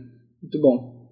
Exatamente. Inclusive, o, o catálogo da mostra vai estar também nos é, hiperlinks aqui do podcast, para quem quiser dar uma olhada. Tem vários textos bem legais sobre a carreira dele, sobre os filmes dele, um olhar mais é, pensado com mais carinho, com mais calma, né? Enfim, tem textos bem legais. E eu acho que para mim o principal nos filmes do Cronenberg, né, fazendo uma, um comentário mais geral, é o estranhamento. Não tem filme do Cronenberg sem que haja em algum momento ou o tempo todo algum estranhamento do olhar, do sentir, do pensar. E aí eu sinto que isso é muito baseado numa potência de filmar que nunca se mostra é, em plasticidade. Então não é um ângulo de câmera, um movimento específico que faz a gente né, pensar nessa potência do filmar do Cronenberg. Mas é um conjunto que a gente não consegue identificar, e aí talvez por isso até a genialidade que está nesse no que é não palpável dentro do filme e faz com que ele seja um cara que filma coisas ridículas como é, enfim objetos cênicos ali é, animatrônicos interagindo com o ator ou com uma atriz e não é ridículo porque é ridículo aquilo de fato se você parar para pensar no contexto se você pega por exemplo o Videodrome ou scanners, várias cenas, o contexto de filmar aquilo, de como organizar aquilo pré-filme é ridículo, mas nunca da forma como ele filma, nunca da forma como ele apresenta aquilo pra gente. E aí essa essa potência do filmar eu acho um negócio espetacular no cinema dele e foi algo que foi me levando ao longo dos filmes e que me deixou com mais vontade de assistir outros. É, não tive tanto tempo para ir atrás, mas os que eu vi além da pauta que eu não tinha visto ainda gostei e certamente vou atrás de outros para completar a filmografia dele. E aí partindo para o meu top 3, também vou, vou construir agora. É, em terceiro, aliás, fazer reforçar a menção rosa do Leandro para o Existence. É um, assim, um filme me surpreendeu muito. Eu não, não, literalmente não esperava os caminhos que ele ia tomar e a, as soluções que ele cria, soluções simples para algumas questões até complexas. E, e, realmente é um filme que poderia ser o Matrix, assim, a gente poderia falar dele como a gente fala do Matrix, mas até por ter saído no mesmo ano e por não fazer tantas concessões, talvez ficou um pouco de lado, né, em prol do filme das irmãs Wachowski, não comparando um filme com o outro também, tá? Eu adoro Matrix. É, em terceiro lugar, eu vou colocar o Crash, Estranhos Prazeres. Esse é um filme que eu sinto que eu preciso rever daqui a algum tempo para pegar um sentido diferente. Assim, algo, algo nele talvez não, não me agradou, não virou a chavinha, mas ainda assim eu acho um dos grandes filmes dele. Em segundo lugar, o Marcas da Violência, é, que é um filme, acho que foi o que eu mais vi dele até hoje, acho que eu vi umas três, quatro vezes. E é, super valeu cada vez que eu assisti, eu senti um aspecto novo, um elemento diferente. E tudo isso também pela presença dele ali como realizador. E vou reforçar o coro do Leandro, em primeiro lugar, o Videodrome. Esse é filme para assistir, terminar, dar play de novo, porque é absurdo, assim, o que ele constrói, tudo que ele antecipa, tudo que ele prevê, tudo que ele é, organiza mas sem estar tá nem perto, assim, tá, a gente estava no começo dos anos 80 e como eu falei lá no começo do programa, até o Leandro achou que eu tinha me confundido. Ele inaugura os anos 90, 10 anos antes, assim. Porque tudo que ele fala parece estar muito próximo das preocupações dos filmes que saíram nos anos 90 nesse sentido. Então, é um filme assim, muito gigantesco mesmo e que precisa demais, demais, demais ser, ser visto, ser debatido, se não que já não seja, mas ser mais ainda. Você, Fernando, qual o seu top 3 e suas considerações finais? Eu queria resgatar um texto, um trecho de um texto da Laura Canepa, ou Canepa, provavelmente eu pronunciei errado, me desculpe. Canepa. É, a Laura, Canepa. Laura foi minha banca de graduação, então não posso errar o sobrenome dela. Ah, então é Canepa. é. Ó, e a Laura, inclusive, ela escreve o primeiro texto desse catálogo do CCBB que eu falei. Que exatamente, exatamente foi de lá que eu tirei esse texto que ela, que ela escreveu. E tem um trecho que ela, que ela resgata um livro do Jack Morgan, The Biology of Horror, Gothic Literature and Film, de 2002.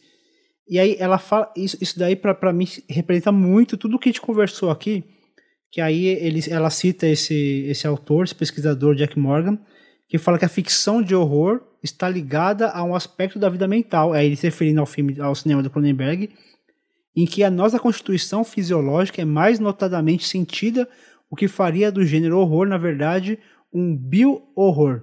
E aí ela, ela, ela complementa, falando que o horror nasceria de uma tomada de consciência do corpo como um organismo vivo cuja existência, até certo ponto, independe dos desígnios, dos, dos desígnios da mente.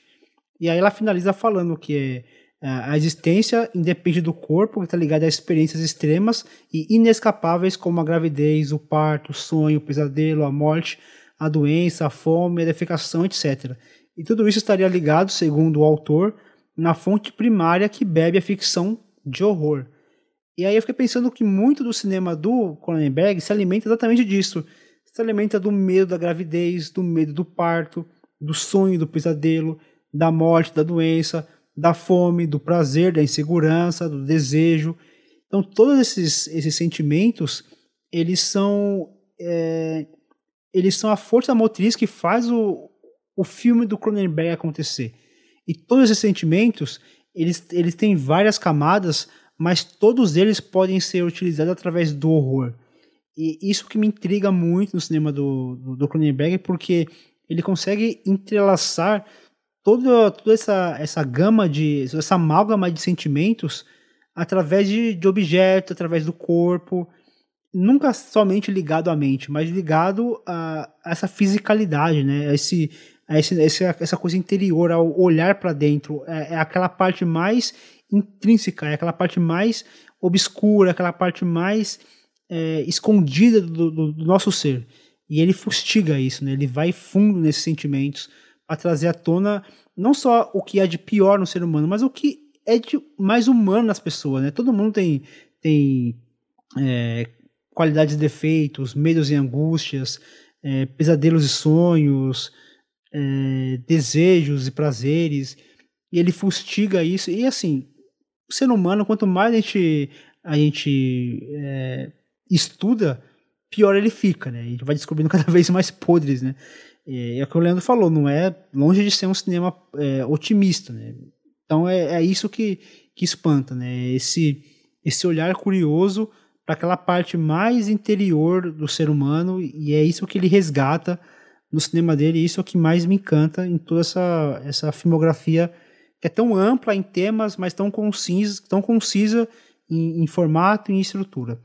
E aí, partindo para o meu top 3, eu gostaria de fazer apenas uma observação que eu tirei do meu top 3 o filme Gêmeos, Mórbidos da Semelhança, de 88, mas eu tenho certeza absoluta, se eu rever esse filme pela terceira vez agora, se eu rever esse filme, ele vai crescer ainda mais e provavelmente ele vai estar entre esses três primeiros. Mas por enquanto eu, eu deixo ele fora e coloco em terceiro lugar o Crash, Estranho Prazer de 96, que é, já falou bastante sobre também sobre essa sofisticação técnica que o, que Cronenberg traz para esse filme, essa, essa coisa sensorial, do toque, de textura. A gente acaba não comentando muito, mas a textura do aço, a textura do couro é, é muito presente. A, cada, quando a, a, personagem ela aperta o couro, a gente ouve o barulho da mão naquele couro, e aquele barulho traz uma, uma sensação, traz um, uma experiência pro, pro filme.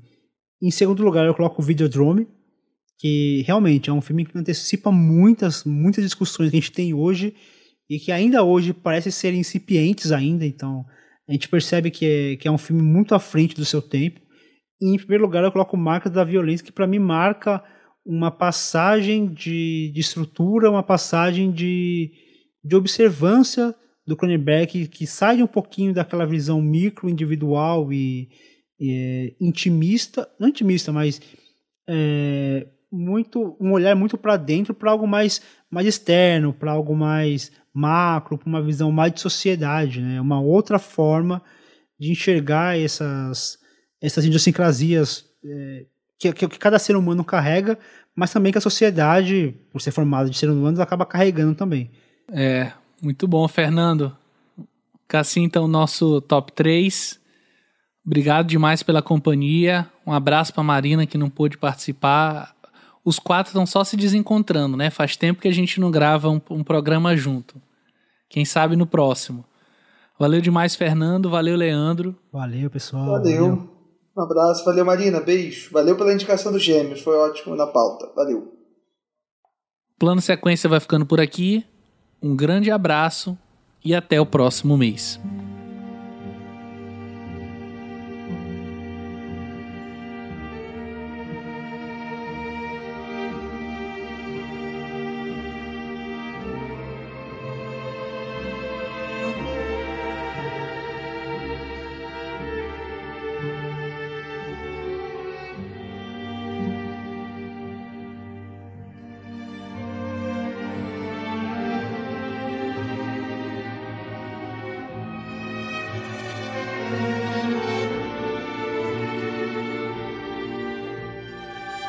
Este episódio teve apresentação minha, Pedro Tobias, foi sonorizado e editado pelo Fernando Machado, que também foi responsável pela publicação.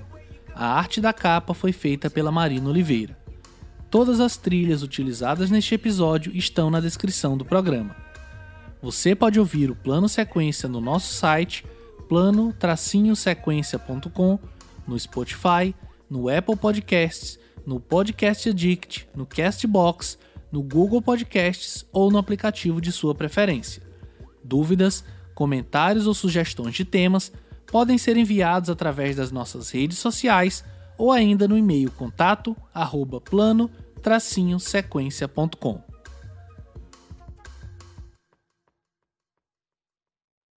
Colaboração clássica também, que é a Denise Cronenberg, né? Que sempre faz os figurinos é, dos filmes do, do marido, né? Então, ou do marido, do, do irmão. Então, peraí, irmão ou marido? Agora eu tô confuso. A Denise é esposa ou é, ou é, ou é irmã do Cronenberg? Isso aí é parece irmã, né? o, o, plot de um dos filmes do Cronenberg. Gêmeos parte 2. Não, é irmã. É irmã mais velha do Cronenberg. Agora eu sequelei. Achei que, ela, achei que podia ser esposa.